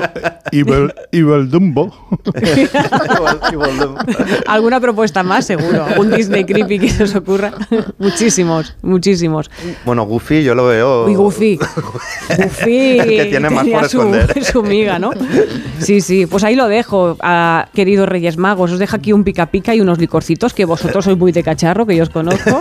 Y los camellos, pues bueno, ellos ya saben ya lo que Oye, yo creo que todos más o menos podríamos suscribir, ¿no? Algunas de las de las cosas que pide- Algunas. Algunas. Ese matiz, algunas. Todas, está Yo bien, todas, todas, todas. Aunque tengo que decir que con respecto a, a Disney, eh, sí que es un triple salto mortal, ¿no? Pero yo no he pasado más miedo con ninguna película que con las de Disney. Que lo, lo digo Bambi, totalmente. como Bambi? Y Blancanieves. Blancanieves. Blancanieves, eh, eh, escena en un dálmatas, perdona, un- ciento un dálmatas es terrorífico. Bueno, Dumbo, el- Bambi. Dum- Dumbo, es, joder. Dumbo es sádica directamente. Exacto. O sea, hay tres minutos de felicidad y para la película. Para mí que me- yo no sé, pues que Disney ha hecho que las eh, que, que generaciones enteras de, de- de chavales las hayamos pasado canutas. Bueno, y de, de- de miedo y de, de tristeza, porque el Rey León es, Oy, también oy, es oy. sádico, el arranque es como es Sí. horrible. Sí, sí. Bueno, yo he visto La Sirenita, eh, no sé, incontables veces, porque a los niños les gusta una película y no, no paran de, de pedírtela, ¿no? ¿Ah, sí? Sí, pero la he visto incontables veces eh, en- pasando rápido la escena de Úrsula. Y, y Porque daba porque miedo. le daba miedo a, a la niña, le daba miedo. El y personaje favorito de Julio De Otero. Julia, es lo que Sí, iba a decir. a ella ¿no? le gusta, pero, favorita, pero ¿no? bueno, me- me- no era ella la niña. Pero ima- imaginaros que una generación vio todas estas películas en el cine, todo oscuro, sí. rodeado de gente, con un pedazo de pantalla enorme, con la música, y dices, yo de verdad me quería marchar siempre del cine, y me llevaba, bueno, Yo de Blancanieves todavía no me he recuperado. De la escena en el bosque, cuando tiene que huir del, del montero, y dice, corre, ponte a salvo, niña. y se hace de noche en el bosque y los árboles se animan en su imaginación. Pero, pero os digo una cosa, que ¿no preferís ese miedo que es terrorífico? Yo también lo pasé fatal con Blancanieves, eso que no aguantar fantasía cuando eres niño y te llevan allí. También es- también es "Uf, verdad". La verdad es que no. en el proceso educativo conviene un poco de un poco de miedo de vez en cuando. bueno, todas, todas las emociones, ¿no? Está bien que un niño se exponga a todas las emociones y hay un momento en el que los niños también está bien que sepan lo que es el miedo, ¿no? Y que lo, que Claro, lo eso es- metabolicen bien. Lo que pasa es que tienes que mm, mm, acertar en el momento y, y- y en, y en la situación, ¿no? Pero bueno, está bien. Yo, de todas maneras, mm, no soy muy de Disney, ¿eh? Tengo que decir, así que... ¿Cómo? ¿Ni Mary Poppins? No, lo siento. Lo, saco, lo traigo a colación porque acaba de fallecer. Sí, la a los madre- 100 años. 100 La años. madre de los niños Banks. Señora Sí, sufragista. Sí, sí, sí, lo hemos recordado en, la primera hora porque además es que hace tres meses, porque se cumplió 100 años de, de la, de Mary Poppins y de la canción hace en octubre. Sí. Y, y lo estuvimos comentando en el programa y pusimos la canción, etcétera, etcétera. Y en tres meses esta, esta canción. Ahora es Max el que llora. Podemos hablar de, de los niños que dan miedo, que son los niños de Mary Poppins. Es verdad que son un poco creepy. Ahora diréis, no, son entrañables. No. Mira, otra escena que a mi hija le daba miedo, la de las chimeneas. Que a mí me Ah, parece al- fascinante, es, es magnífica esa coreografía. Y a, y a Ah, la mi de... hija cuando Dick era pequeña le Dick Van daba miedo, sí. Saliendo la gente de las, los, las- de las- los niños de las La de la bañera también, ¿no? Sí, La ¿no? bañera, miedo no, pero, pero un Bueno, poco de que- respeto. Me voy a meter aquí. Hay ¿Dónde un, aparezco? hay un relato, bueno, una historia terrorífica con las chimeneas londinenses que he aprendido pues estos años que he leído mucho sobre el cáncer por razones que ya sabéis, que es que centenares, por no decir miles de niños en Londres que eran contratados para limpiar las chimeneas murieron de cáncer de escroto, porque el hollín se quedaba en esas partes íntimas y desarrollaban cáncer. Y al final tuvieron que cambiar todo el sistema de chimeneas en Londres, hacerlas más grandes para que bueno, mm, no se acumulara enseguida el hollín, ¿no? porque al ser tan estrechas tenía que ir segui- enseguida el niño, que era el único que cabía, niños de 6, 6, 7, 8 años y murieron como chinches. Claro, es que en un montón de fábricas solo entraban, para hacer determinadas cosas, solo entraban los brazos de los niños, ¿no? Sí. Dickens lo explica, él trabajó en una fábrica de betún y quedó traumatizado de por vida y de ahí todos los niños de las novelas de Dickens, siempre desgraciados y que lo pasan fatal. Que, que se nos está poniendo Se nos mal ha ido cuerpo, ¿eh? bajado todo, ¿no? Qué bajado. No, la alegría, ¿no? Simplemente, sim- simplemente estábamos criticando el sistema de clases en el Reino Unido. Podéis seguir con, con Peter Pan, también daba para mucho Peter Pan. Peter Pan lo que es es súper machista, ¿eh? es Hombre, increíble. Yo la, la he vuelto a ver. empiezas es y no acabas, tela, ¿eh? ¿eh? Sí, Con sí. Wendy haciéndole un lap dance ahí, que es como Sí, es un sí. nada pequeña. O sea, que parece Rafaela Carrao. No, no, no, eh, sí, sí, es tremendo. Además, por favor, ¿quién quiere un Peter Pan en su vida? Dios mío, que la gente crezca. No, podríamos abrir un debate si mola más la versión eh, latina de las películas de Disney. Por supuesto. Ah, Sí, Desde hombre, que la sí, sí. española, yo mí- que sí. Yo prefiero Guajo al mar. Pero el viejo doblaje, eso es fabuloso. Fabuloso. Vamos, Mowgli, vamos a la aldea del hombre. Eso es fantástico. Yo tenía eh, discos de, de Sí. Disney. Eh, bueno, por ejemplo, la, la Blancanieves Sí. lo tenía en disco y era el doblaje eh, de la película. Yo tengo el de Peter Pan, por ejemplo, era fantástico porque era la orquesta. Bueno, Max me dirá o me corregirá, pero creo que era la orquesta de, de televisión española, que eran músicos de. Pero el doblaje era y- y latino. con voces. No, no, en el caso En- de en algunas el mío tengo el- yo, el- el doblaje son- era son en latino. español, y son, son increíbles esas narraciones. Que eran esos libros que iban con el disco, con el tocadiscos, ¿no? Con el para el disco pequeño, digamos, Sí. con un con pasa la página cuando escuches la campanilla, ¿no? Era aquello de Sí. cuando escuches la campanilla, Exacto. y entonces pasabas la página y vas escuchando la Sí, narración y efecti- viendo el libro. efectivamente, y, es- y estaban hechos con el doblaje. Estamos hablando de, latino, de, sí. de audiocuentos en vinilo. Hemos Vinilo empezado celebrando un y- cumpleaños. y ¿no? 45 revoluciones, o sea, Sí, no, ¿eh? no te lo pierdas ahí. ese- sí, sí. Vive serena, siendo sirena, eres feliz. Es buenísima esta escena, es buenísima esta escena. Oye, Jorge Auñón nos ha colgado la, la- la actuación de Rick Astley en la Sí. BBC en Nochevieja. Eh, eh, Pero por favor, ¿cuántos años tiene Rick ¿Qué? Es, Es que, es- está Pues como cuando Ese era señor joven. Ahora ese 60 hombre. por ahí, ¿eh? Pero por favor, ¿cómo se igual. conserva? Ha hecho un pacto con el diablo. Es no puede ser normal eso. Y es que no, que- que no tiene ni arrugas, es que es increíble. No, no, no, está igual. El, el tupé un poco exagerado, ¿eh? Parece Tintín. Pero- ¿Cómo exagerado? Como si ha, Sí, ha ido a un poco Turquía. levantado, Ah, no, lo sé, pero- Folículos. Queridos, queridos comancheros del primer turno, Adanez is in the house. Hombre. Hombre, Adán, eh. vamos a darle la bienvenida. ¿Qué tal, Noelia? ¿Cómo estás? Bien, a punto de caerme porque no, ya está, ya no me caigo. Es que estoy atándome a la silla, a los cascos. Oye, felicidades a Nuria, que no sabía Muchas que era gracias, Noelia. Llego tardísimo, lo habréis repetido mucho, pero yo me acabo de dar cuenta. Todo tardísimo, ¿no? Hombre. Llegas, llegas a Bueno, es incluso el día, antes es de el día, sí, cinco, claro, sí. sí, mi, sí, mi sobrino David hoy también hace añitos, pero hace cinco añitos. Hombre. Oh. Pequeñito, ¿Quién los pillara, Nuria? Rick Astley tiene 57, Estoy aviso. más cerca de Rick. Astley, 57. Pero es que 57, parece... Está como un chaval. Sí. Parece un chaval. Es que era este un niño hombre. cuando empezó, claro, hace, hace muchos años, pero era muy joven, entonces tenemos la sensación de que tiene muchos años, Bueno, pero Kate, no. Kate Moss ha hecho 50, ¿no? Hace poco. Sí. Claro. Es- sí, sí. Pues no, no sigamos por este camino porque No, no vamos a hace caer falta. en barrena. ¿Recordáis cuando.? Bueno, por cierto, hemos tenido una semana con una resaca futbolística. Supongo que, que Santi Segurola habrá sido feliz esta semana porque ha tenido par- partidos todos los días. Sí, eh, ha habido partidos eh, todos los días desde el martes eh, y ahora empieza la Copa con los grandes. La Copa ya ha empezado, pero por ejemplo el Real Madrid juega en Aranda de Duero, un partido que claro va a colapsar Aranda. Pero lo- cuando has hablado de una semana feliz para mí, yo creo que a veces olvidamos que el fútbol que tantos problemas da en muchos aspectos y tan criticable en otros, pero también es un transmisor de felicidad. Si uno se da una vuelta por Girona en los últimos cuatro o cinco meses, me dicen que allí la gente va abrazándose, va invitando, eh, celebra con champán, porque claro, el Girona que es un equipo que solo ha estado tres años, cuatro años en toda su historia en Primera División, está en cabeza con el Real Madrid de la Liga después de terminar la primera vuelta con 48 puntos de los 57 posibles. Solo ha perdido un partido. Le lleva 7 puntos al Barça, 10 al Atlético de Madrid y es un equipo el que nadie esperaba, un equipo pequeño, pero un equipo pequeño que juega a lo grande, con jugadores que han sido cogidos de aquí y de allá, y que es un espectáculo verle. Y yo creo que eso es muy bueno para todos aquellos que piden la Superliga y las ligas exclusivas para los grandes, lo que vean que puede producir el fútbol en una ciudad y en un equipo, el mérito, el mérito de hacer bien las cosas, de hacerlo sin ruido, y que en una ciudad sea feliz, porque es esta, esta ciudad que además viene de tiempos convulsos hasta políticamente durante Que esta se lo digan a temporada Javier Cercas, querido mío. Sí.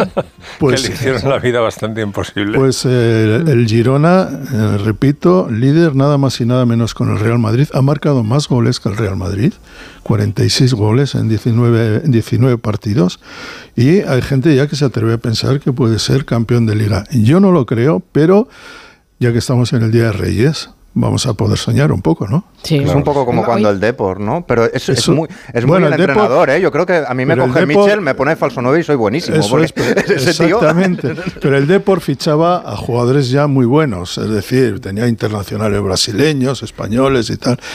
Pero es que el Girona es, eh, digamos, eh, hacer una fenomenal sopa con ingredientes absolutamente imprevistos. Con calçots Con y todo, poco lo que, más, ¿eh? todo lo que pillen.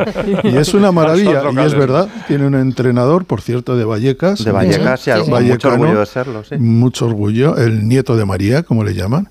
Y es un entrenador Pero que, que habla catalán, ¿eh? Y habla en las catalán, ruedas de prensa cierto, sí, habla en catalán siempre. ¿Llegó a pasar eh, Santi con el Albacete de Benito Floro, que se puso muy, muy arriba?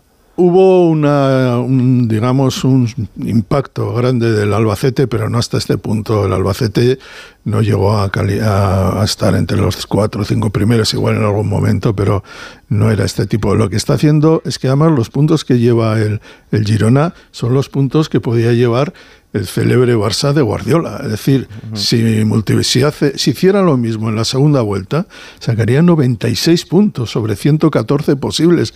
Esto es, no sé, el, el- el Dream Team eh, en versión Disney. Bueno, y además esta semana que el, el partidazo fue em, impresionante, Tremendo, un sí, con partido con, goles, con emoción, con lo- tenía todos los ingredientes. Eso es. Yo solo te digo una cosa, Santi. Dime. Hay mucha gente que ha descubierto que Girona está a una hora y media con el con, con- el tren de cercanías y se van a ver los partidos a Montilivi desde Barcelona.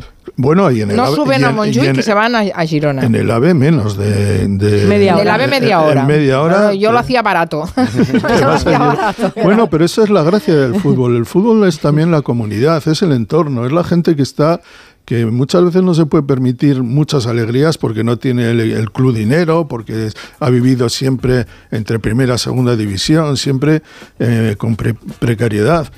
Pero también es el mérito, el mérito de hacer bien las cosas. Y esto es lo que los súper ricos se lo quieren negar a la competición, al En fútbol. general, ver en competiciones deportivas a David derrotando a Goliat da muchísimo gusto. Es lo más grande que hay en, el, en, en la vida. En la vida, sí, sí. sí.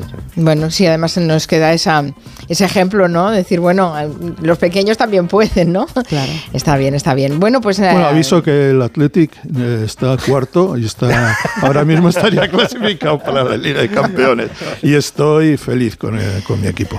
Está bien, está bien. Bueno, también te gusta el Girona, pero es evidente que cada uno No, no, tiene nuestro ay, equipo. no, Aquí tenemos un eh, culé que gusta- también está sufriendo, no, no, me pero... gusta el Girona, pero el Athletic me gusta más que nada en el mundo. El culé está asqueado. Eh, Carmen. una banda, vamos. Carmen, ¿le has dicho a Nuria que la segunda hora también es un homenaje?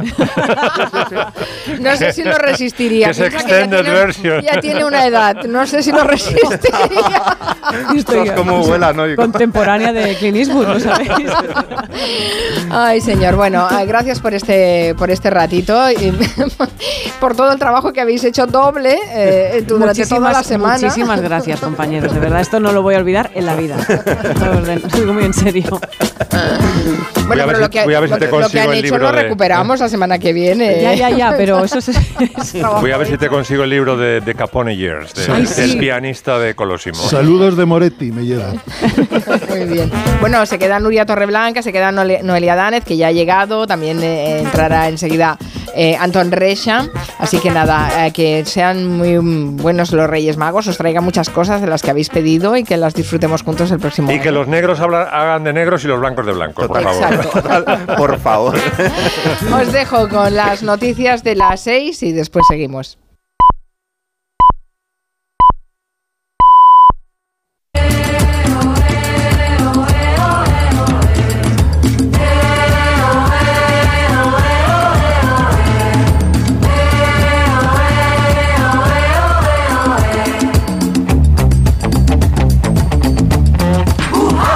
Son las 6 de la tarde y 10 minutos, la segunda hora del Comanche. Aquí sigue Nuria Torreblanca. Está Noelia Dánez, que ya nos, ha, ya- ya nos hemos saludado ya al final de la, de la hora anterior.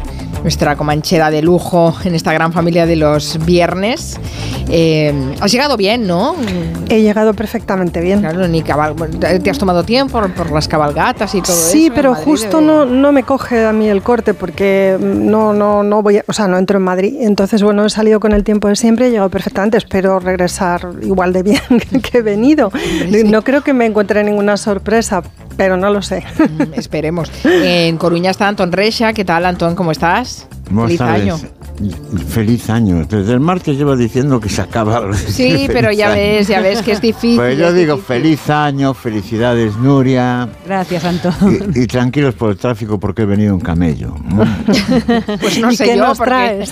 lo del camello en Coruña, no sé, ¿eh? No me. Tradición. Bueno, está, está bien. Esperando los Reyes Magos estamos todos. De aquí un ratito empezarán y saldrán las cabalgatas en toda España, que las hay de todos los colores y de toda condición. Por cierto, eh, ¿qué tal? ¿Frío, lluvia ahí en Coruña, Antón? Frío, me está matando el frío. Llevamos desde todo noviembre hasta ahora frío, frío, frío. Y tengo frío hasta el subconsciente. Bueno, esperemos a- animártelo y calentártelo un ratito en esta, en esta Seguro que de sí, seguro que lo haréis. Por cierto, que va- vamos a hablar, eh, ahora que eh, hemos eh, cogido el carrerilla, vamos a hablar de, de una pérdida reciente. La verdad es que esta semana hemos, mm, hemos tenido que despedir a mucha gente y una de ellas, que falleció en, en Nochevieja, es una de las grandes fotógrafas de, de este país y creo que es, es de recibo que se le dedique un, un cierto homenaje, que es lo que vamos a hacer con Anton Reis ahora en el territorio comanche. Estamos hablando de Colita. Colita. Paraules d'amor Paraules d'amor. senzilles i Para Colita. No en de su amigo Serrat, seguro que Serrat, si fue al tanatorio, seguro que pudo haber susurrado estas, estas canciones, estas letras, y seguro que a Colita le hubiera gustado. Colita que, bueno, se llamaba Isabel Esteba, Isa- pero yo creo que nadie- nadie- ya nadie recordaba cómo se llamaba realmente porque para todo el mundo era Colita. Era Colita. mm. Bueno, Colita, hay que decir, yo la- creo que la fotógrafa entre el compromiso, la lucha y la alegría, ¿m? en una cachonda, en una, en el fondo de todas sus fotografías había un chiste y en el fondo de, de su forma de ser había una cachonda, una tía que no se le ponía nada por delante, una mujer independiente, eh, fue valiente cuando lo tuvo que ser. Eh, fija- fijaros que si sigues la carrera de Colita, te encuentras que ella, eh, por ejemplo, fotografió, mm, fotografió el antifranquismo, eh, aquel encierro histórico del antifranquismo en Montserrat, que en 1970, que yo creo que era la Asamblea de Cataluña, ella estuvo allí, lo fotografió y, y sacó los, cuando llegó la policía, sacó los carretes escondidos en el sostén. ¿eh? Sin embargo, también fotografió, le tocó foto- fotografiar el, el- el entierro de Franco, ¿no? O fotografió la nueva canción, entregó a, a, a Serrat. De alguna forma, si recorres su mm, fotografía, estás viendo la Barcelona de los últimos 50 años. Y, y la A colita, le puso su padre colita porque decía que, que ella había nacido debajo de una col. No sé exactamente a qué se refería el padre. Pero un padre, un padre que desde que Colita tenía 18 años, perdón, 12 años, desde los 12 años, le regalaba cámaras de foto y eso construyó su, su, su vocación. Tendríamos que decir que antes lo referíamos que en cada foto de Colita hay un, hay un gag escondido, una especie de chiste. eh, bueno, que se entiende. Eh, yo, yo hay una foto que me parece paradigmática, una que se llama El cerdo feliz, que es un cerdo simplemente y sonríe. Es curioso que, que haya captado el cerdo con un rictus que parece el de la sonrisa, ¿no? Eh, fue también una gran eh, ret- ret- retratista, retrató a Cerdo, retrató a Dalí, a Miró, a García Márquez, a Vargas Llosa, a Orson Welles, a Serrat, a toda la nueva canción. ¿no? Ella estaba tanto en el territorio del mejor fotoperiodismo como de la foto artística. ¿no? Su trabajo, además, está en, en- en todos, los, en todos los museos de España. Ganó muchos premios. eh, los premios también revelan cómo es la, recogida de un premio revela cómo es la personalidad de, de quien, de quien lo tiene que recoger o, no, o rechazar. Por ejemplo, cuando este noviembre, no hace mucho, recogió un premio por su trayectoria, ella se acordó, uno a uno de los 27 periodistas que ya iban en aquel momento asesinados en Gaza. ¿no?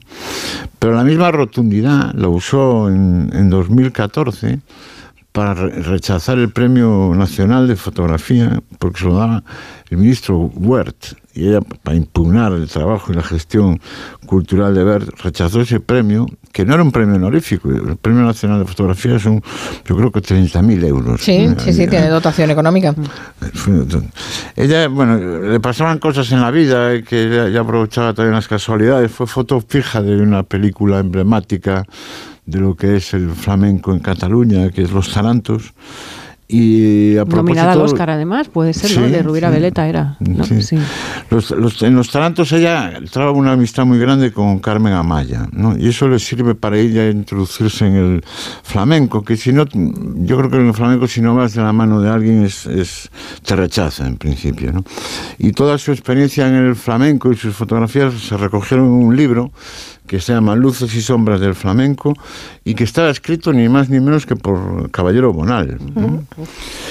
Colita mm, formaba parte de aquel grupo humano de Barcelona, tan felizmente frívolo como comprometido, que era lo que se llama la Ghost Divine, los, la izquierda divina, los que frecuentaban la discoteca Boccaccio, ¿no? Y ella era, ella misma se definía como un personaje de, de la, de la discoteca Boccaccio, ¿no? Y es curioso que hasta el último momento no perdió la ironía. Eh, a propósito de su muerte, se ha publicado en diario.es una entrevista inédita. Y cuando le hablan, imagino que le preguntan sobre algo que tiene que ver con el independentismo, con el proceso actual de la política catalana. Ella, ella dice, dice, bueno, eh, cuantos más seamos, más nos reiremos. está clara su posición y de una forma tremendamente elegante, ¿no? Por eso yo creo que hay que despedir a, esta colita con una sonrisa suave en los labios y seguro que ella también se llevó esa sonrisa. Paraules d'amor senzilles i tendres no en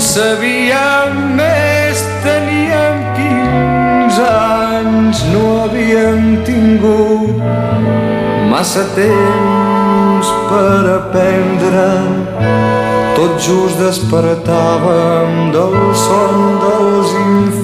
Se le recuerda muchísimo, sobre todo por sus retratos, a- esa vinculación con la Ghost Divine, con la Nova Canso, ha retratado a, a to- a todo el mundo, pero tiene un trabajo también ingente en retratar, por ejemplo, el barrio chino de Barcelona. Sí. Una mujer mu- muy feminista, en donde ponía la ¿Y cámara cómo- también para denunciar la situación de las mujeres. ¿Cómo, cómo y puede es- es fotografiar a extraordinaria, una, sí, sí. ¿Cómo, cómo puedo fotografiar a una prostituta del barrio chino y, Y- y- y al mismo tiempo a Darío? o a Efe- Miró, ¿no? efectivamente, Sí. Pues, pues por una mirada muy amplia sobre la sociedad y eso es lo que tenía ella, ¿no? Una mirada muy amplia sobre la sociedad. Hace- Hace poco, además el año pasado, estuve en una exposición donde se recuperaban algunas de sus Sí. primeras fotografías en los años Ujú. 60 y eran precisamente estas, las del barrio chino de Barcelona. Son espectaculares.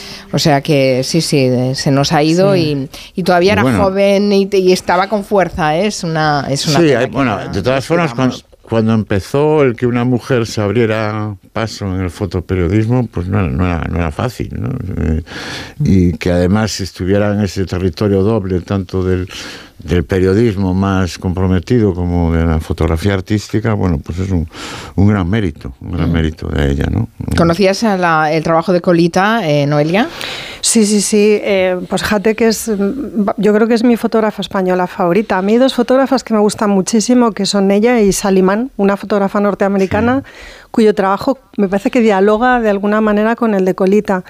Eh, bueno, también me gusta mucho, ay, Isabel Muñoz creo que es, ¿no? Esta mujer que tiene una foto artística. Es que hay una generación de mujeres fotógrafas que están ahora en los 70, 80. Ana Turbao, quizá. Ana Turbao me encanta también y lo de Colita me da mucha pena porque efectivamente mm, es muy era muy joven y mm, bueno esas fotos que decís del barrio chino y en general claro yo me he fijado mucho en cómo ha retratado a la mujer en la posición social que tenía ¿no? en la época, ¿no? todas estas fotos de ella donde los hombres miran a mujeres que pasan por la calle, eh, o mujeres que se sobreponen, digamos, a situaciones un poco de desagradables o de acoso, todo eso está visto con una finura y una inteligencia. eh, Era divina, o sea, su obra es maravillosa y además inagotable. Las fotos del flamenco, ese mundo, yo creo que solo ella lo ha mirado así, ¿no?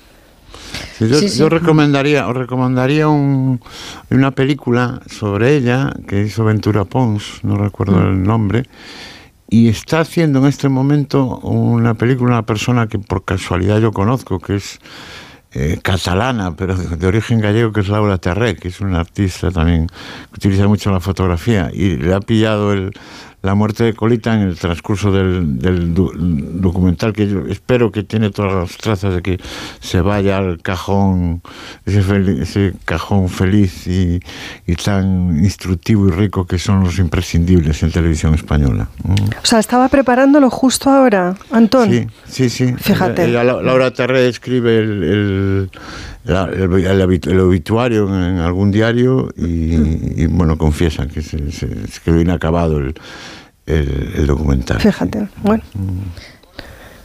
Qué pena. En fin. mm, Cola colita colasa es el título de- del, del documental, sí, sí, Cola Ajá. colita colasa.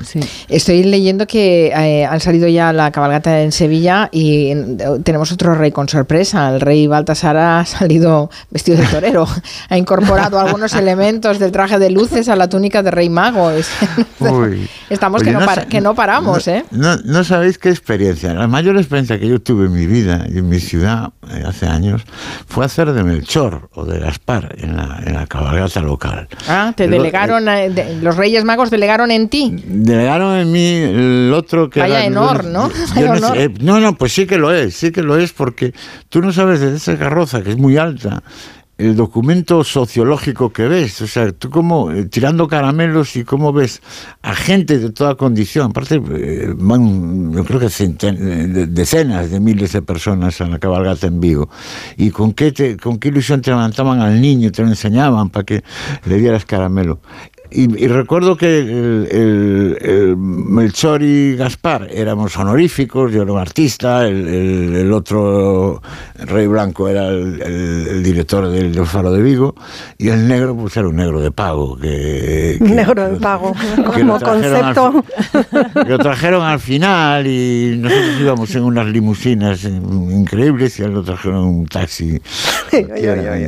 Bueno, eh, tengo que me decir- llamó la atención. tengo Pero que bueno, añadiros, Madrid se han pasado. Tengo que añadiros que el, el- el rey está es también eh, con la cara pintada, ¿eh? La- el- este mm, este mm, Baltasar en Sevilla, sí, sí. Sí, O es sea, tremendo, lo tiene, es lo tiene tremendo. todo. lo Sí, sí, es tremendo, Sí, tremendo. sí. No, es, Bueno. es un despropósito, pero bueno. no en fin, sabemos. es eh, lo que hay. ¿Qué os parece si hacemos una pausa y después hablamos de Florence Foster Jenkins? No se habrá muerto. Lleva un Hace rato, años. lleva un rato.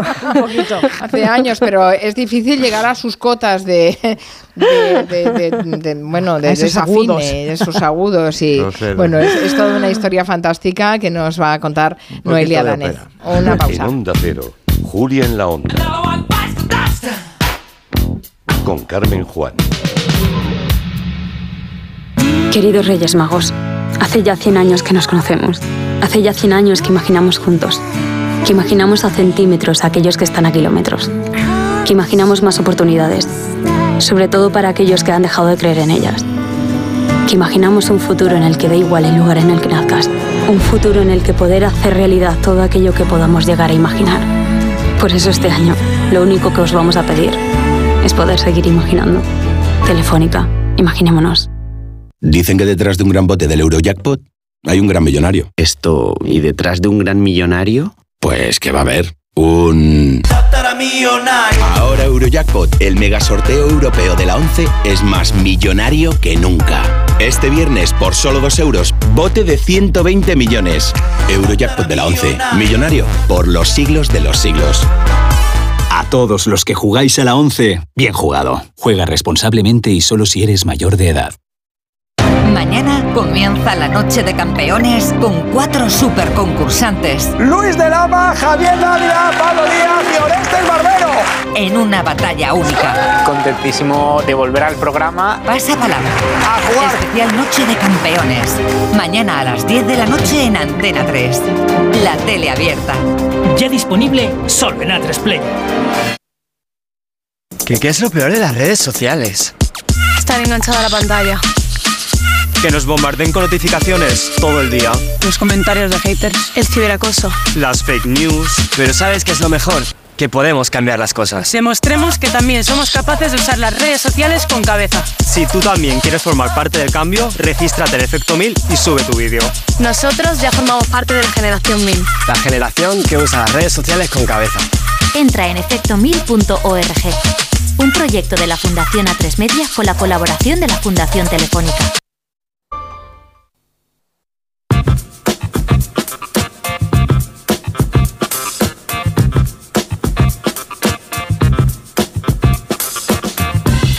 Noelia Dávez no- nos trae la historia de la que se ha dicho que fue la peor cantante de ópera de, del, del- bueno, de la historia de la ópera.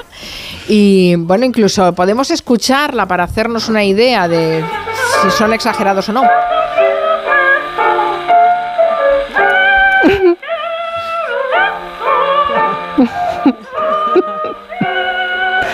Es- esto lo ha visto Máximo. Ahora viene el show.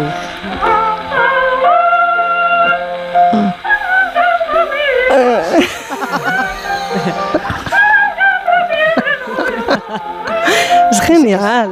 Yo creo que tiene mérito cantar tan mal. Es difícil, ¿eh? Incluso para mí es difícil cantar mal de esta Sí. manera. Es terrible. ¿Sabes Sí. qué creo yo que puede pasar? Bueno, yo le he dado muchas vueltas a esto porque porque como sabéis que tengo un hijo músico y tal, le preguntaba y creo que ella lo intelectualiza tanto realmente el canto que por eso canta, como dices tú, Carmen, especialmente mal, ¿no? O sea, es como, joder, mira, mira, mira, mira, dale, dale, dale.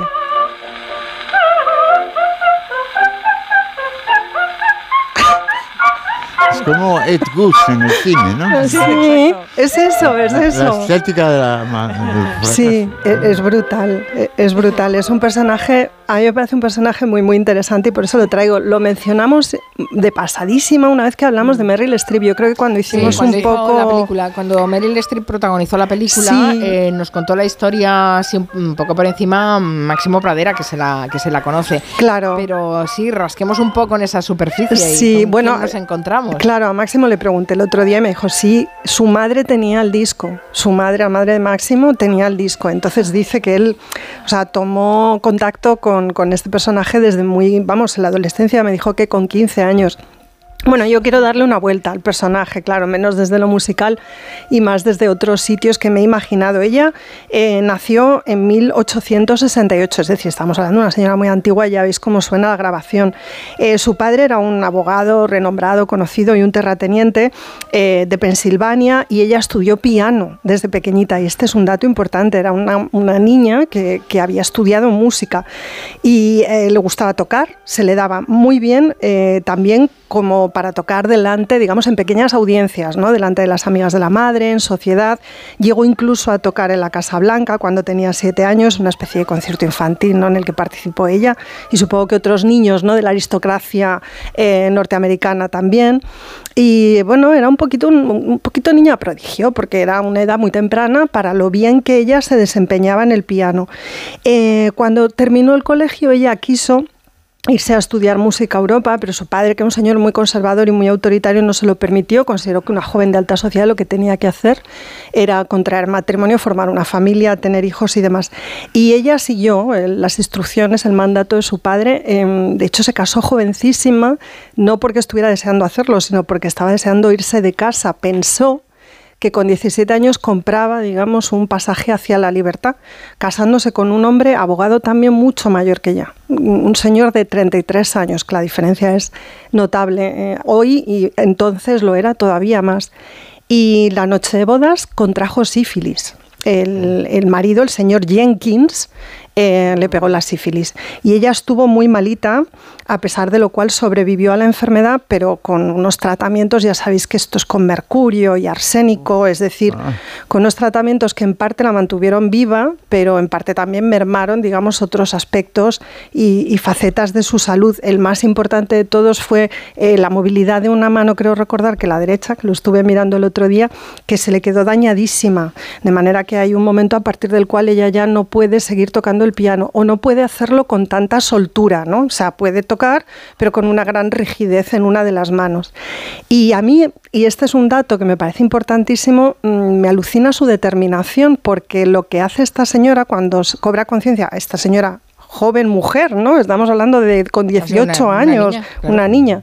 Cuando cobra conciencia de lo que su marido le ha hecho, le abandona. Se marcha, se va, dice, pues ahí te quedas.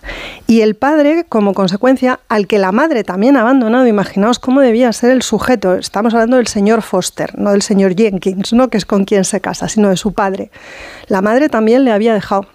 Entonces ella se marcha con su madre a Nueva York y, mm, y allí se dedica a dar clases de piano, porque aunque la mano no está bien, ella puede enseñar, sabe música y sabe tocar.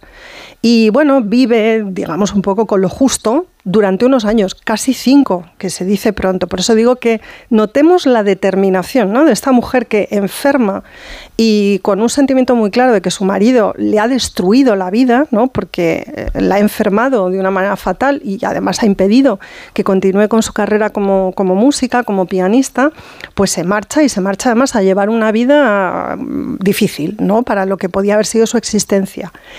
Y alrededor de 1909 em, conoce a un hombre bastante más joven que ella, eh, con una trayectoria curiosamente parecida, porque es un hombre, eh, bueno, tiene un nombre que también ya un poco lo describe, se llama Sinclair, Sinclair Bayfield.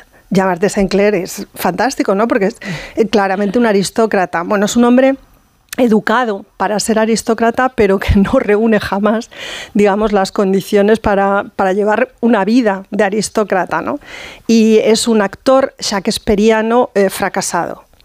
Eh, creo que 15 años más joven que ella eh, cuando se conocen y entonces empiezan una relación que ninguno de los biógrafos de Florence sabe precisar, digamos, con un nivel suficiente detalle en qué puede consistir. Claramente era una relación de acompañamiento mutuo y de simpatía y de cariño y de cuidados, eh, en la que el dinero juega un papel muy importante, porque lo cierto es que el señor Foster, el padre de Florence, decidió eh, reintegrar a su hija al testamento y murió al poco de que ella conociera a Sinclair, es decir, que la relación entre ella Sinclair se consolida cuando además ella, casi en simultáneo, se convierte en una rica heredera. ¿no? Eh, bueno, eh, ellos, digamos que eh, empiezan, bueno, pues a hacer una vida pues de, de matrimonio, de pareja, eso es, de pareja. Y, y ella mm, empieza a buscar clases de canto, porque puesto que no puede mover la mano para tocar el piano como le gustaría, el canto es algo, digamos, que en principio estaría a su alcance, porque tiene los conocimientos técnicos. Por eso digo que yo creo que ella intelectualiza en exceso el canto y cree que tiene la voz. Florence intenta cantar con técnica, belleza y sentimiento, pero de su garganta solo salen lamentos disonantes y aullidos como estos.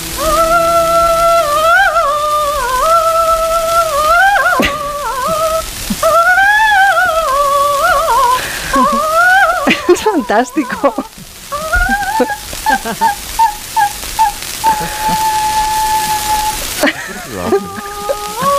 Sigue, es que es... Bueno, que- grabó un disco, Sí. que actuó en teatros, sí. que vamos, que, que- que, en fin, no se estuvo de nada. Eh, ¿y No. esto ¿Cómo, cómo lo conseguía? ¿Pero no se hacía gracia a ella misma? Escuchándose. no se Claro, esta- esta es una- mejor de lo que me proyectas, claro. Claro, este es el giro que, que luego yo os quiero traer. Eh, yo me he hecho mucho esa pregunta, digo, pero vamos a ver, esta mujer sabía música. Entonces, eh, de alguna manera se tenía que estar escuchando. Claro, bueno, primero ella consigue dar estos espectáculos y grabar discos porque tiene dinero para hacerlo. Entonces ella se integra en la sociedad neoyorquina artística, eh, formando parte de clubes e incluso funda uno que se llama el Club Verdi. Y claro, ahí como quien dice, tiene el público comprado, ¿no? Es decir, tienes un club al que llamas a una serie de señoras a las que en realidad prácticamente invitas para que acudan. Claro, estas señoras pues quizá no tienen un criterio musical o quizá simplemente se dejan llevar, digamos, por em, la atmósfera que ella crea, ¿no? La, la atmósfera que genera en torno a sí, no solamente el canto, es el glamour, es su manera, su puesta en escena, porque utiliza unos trajes que además ella misma diseña, se coloca alas, plumas por todas partes, joyas de mil colores, encima es una mujer Claro, la sífilis le ha hecho perder el pelo, entonces gasta unas pelucas bastante estrambóticas. O sea, es todo un espectáculo. Realmente esto es un espectáculo increíble. Y en ese club, pues claro, reúne en torno a sí eh, a una serie de personas que le aplauden, le aplauden el, la performance. es que claro, no, no sé de qué otra manera llamarlo, ¿no? Al principio la gente no sabía, realmente se trataba de una broma, de una parodia elaborada o del mayor bochorno de la historia del espectáculo. Os traigo otro cortecito.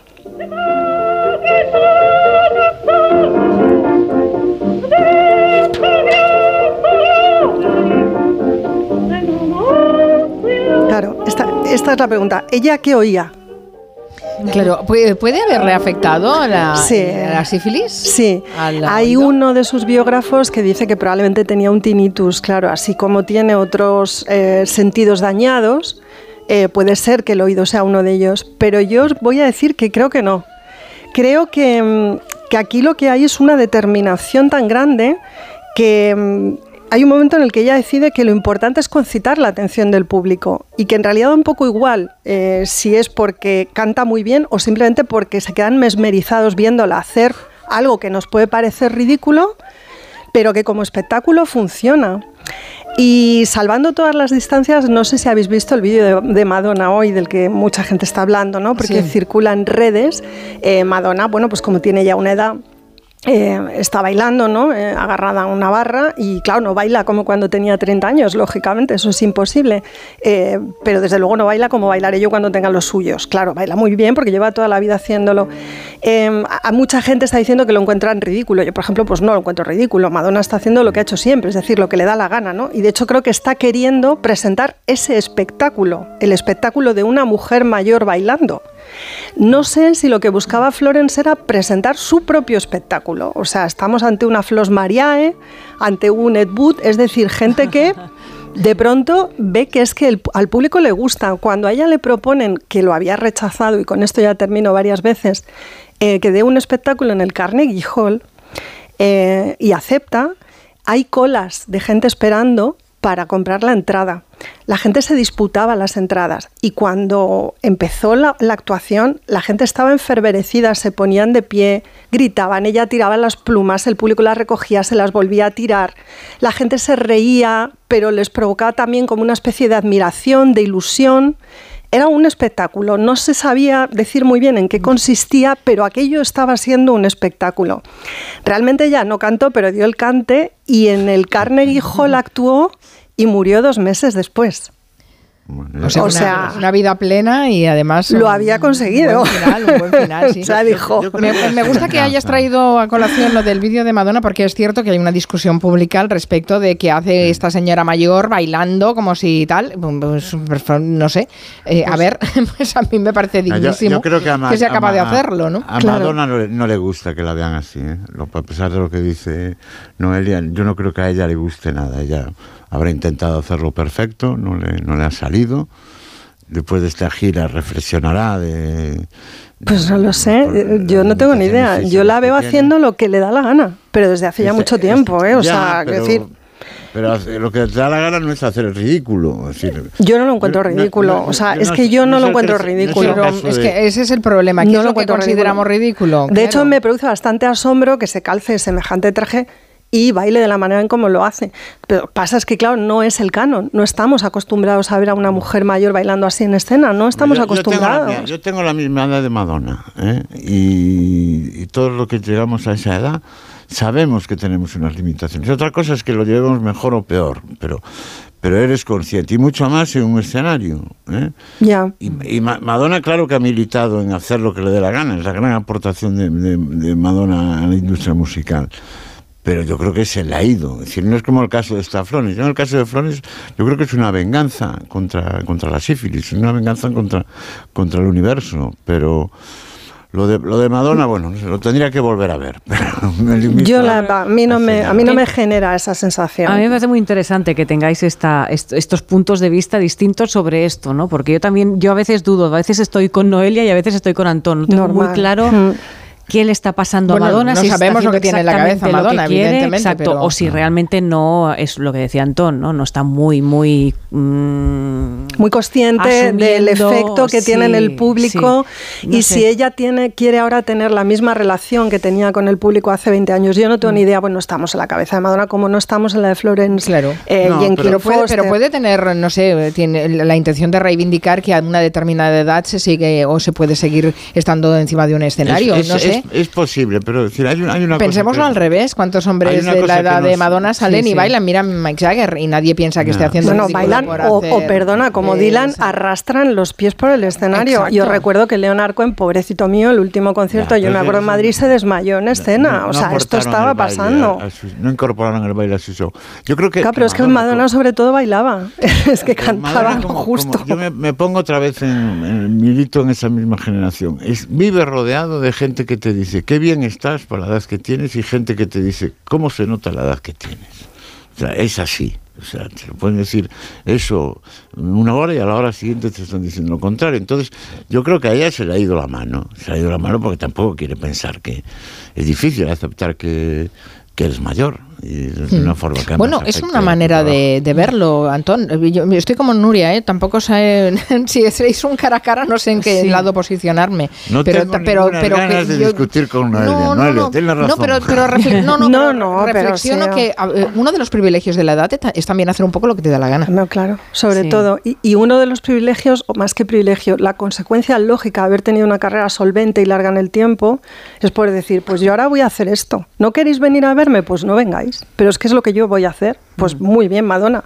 Yo si pudiera iría a verla, porque me parece un puntazo verla así.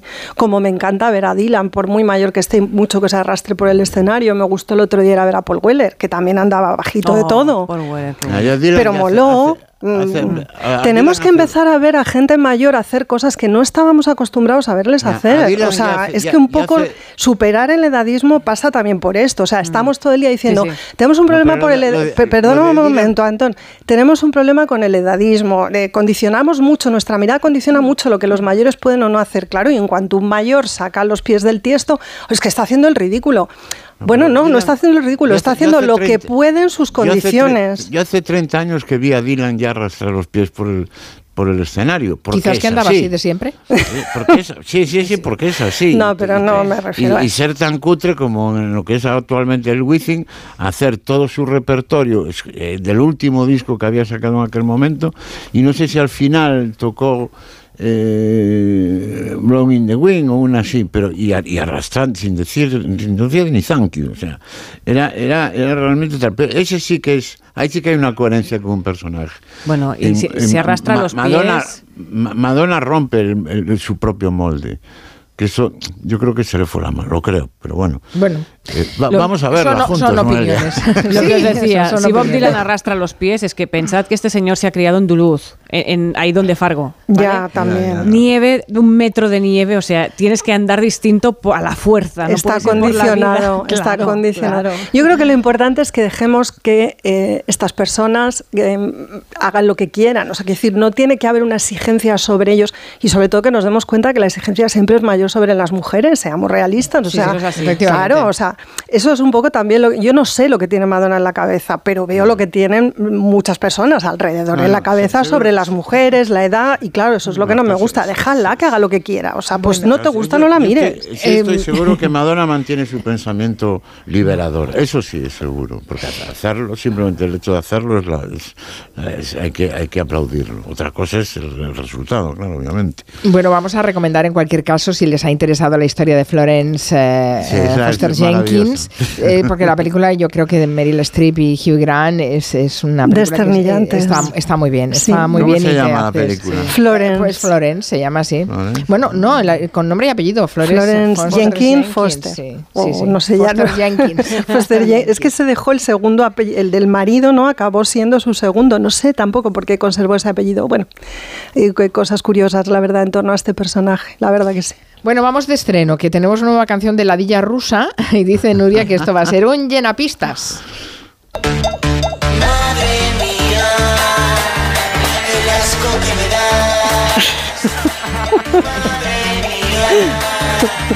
No puedo soportar. Perdona, Nuria, ¿te parece serio? Acabar así. Yo estoy muy seria. Vamos a ver escucharlo, por favor. Todos estos años me he callado. Pero ahora por fin yo me he atrevido. Y este rapapolvo es un regalo.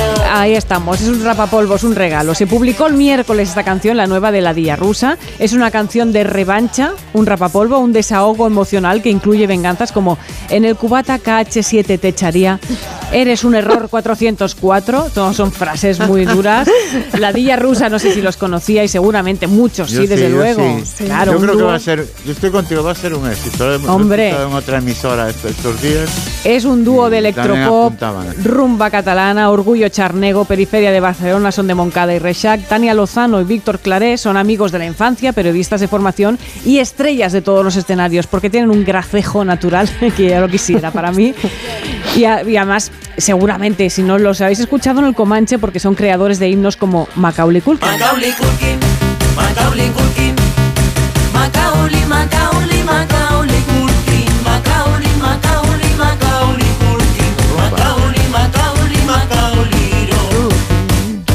Solito en casa, solito en casa, me monto Esta es una joya, este fue su primer exitazo, pero es que también tienen otro temazo llamado Kit y los coches del pasado. José María, chacho, soy el coche que te está hablando.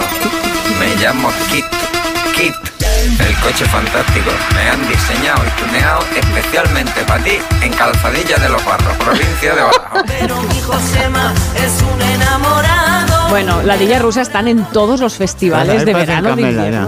Esto, claro, ahí está el puntito Camela. Están en todos los festivales, realmente animan una fiesta, no sabéis de qué manera, y van a estar el 24 de febrero en el Razmataz, tienen concierto. De vez en cuando también tienen invitados, que por cierto, hablábamos en la primera hora de la muerte de Morphy Gray, lo hemos comentado, de la banda trapera del Río, lo sacaron a actuar hace muy poquito y fue un momento glorioso. Y cambiando completamente de tercio, os voy a recomendar uno de los discos más celebrados del 2023, el disco de Riders of the Canyon.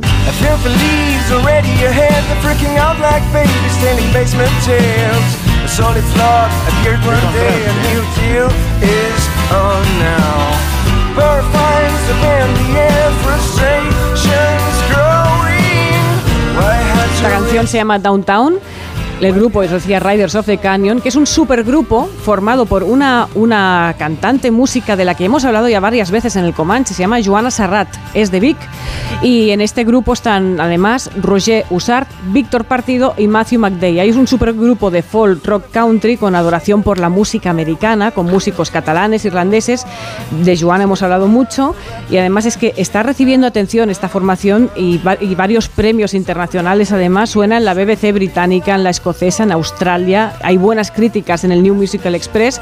Y este disco además se grabó entre Barcelona, Girona, Texas, Nashville, Oregón y Londres. Toma. Típico, típico de Vic. Es el disco de arriba. Típico de Vic. Típico de Vic. De arriba abajo el disco es buenísimo y ahora os voy a poner una canción en la que podemos escuchar un poquito mejor a Joana que está cantando. West, he calls me out to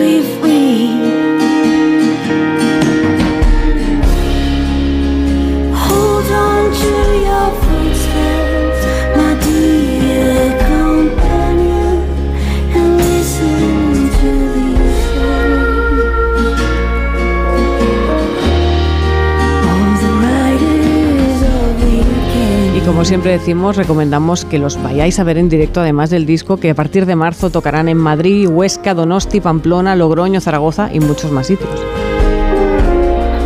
Suena bien, ¿eh? Buenísimo el disco. Precioso, ¿eh? muy bonito. Yo soy de la niña rusa.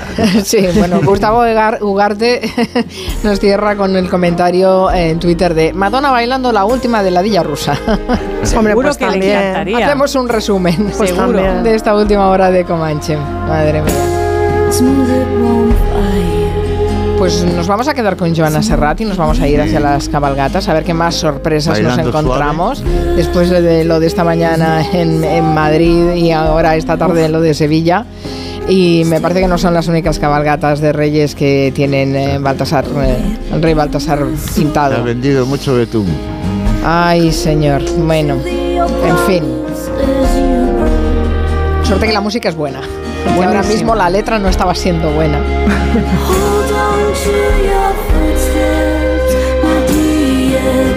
Bueno, habéis sido buenos, ¿no? Os traerá muchos regalos.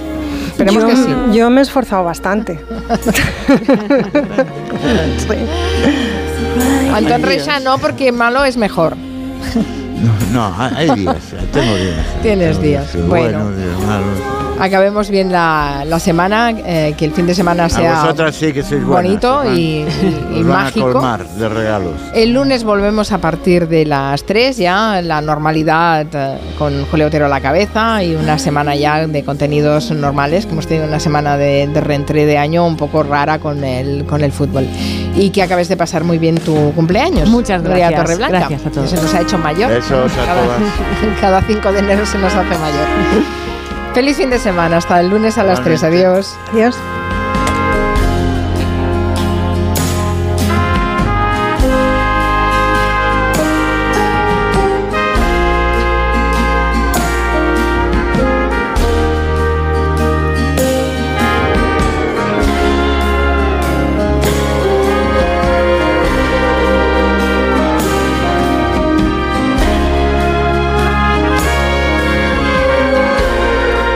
Cero, Julia en la Onda.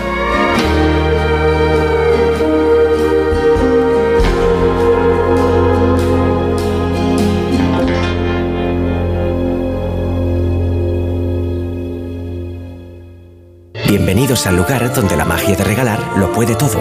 Solo tienes que aprovechar la mejor selección de productos con mágicos descuentos, como una selección de calzado deportivo de Adidas, Nike, Under Armour, Lecoq Sportif y muchas marcas más al 30% de descuento. La magia de regalar hasta el 5 de enero en el Corte Inglés, en tienda web y app. ¡Feliz 2024!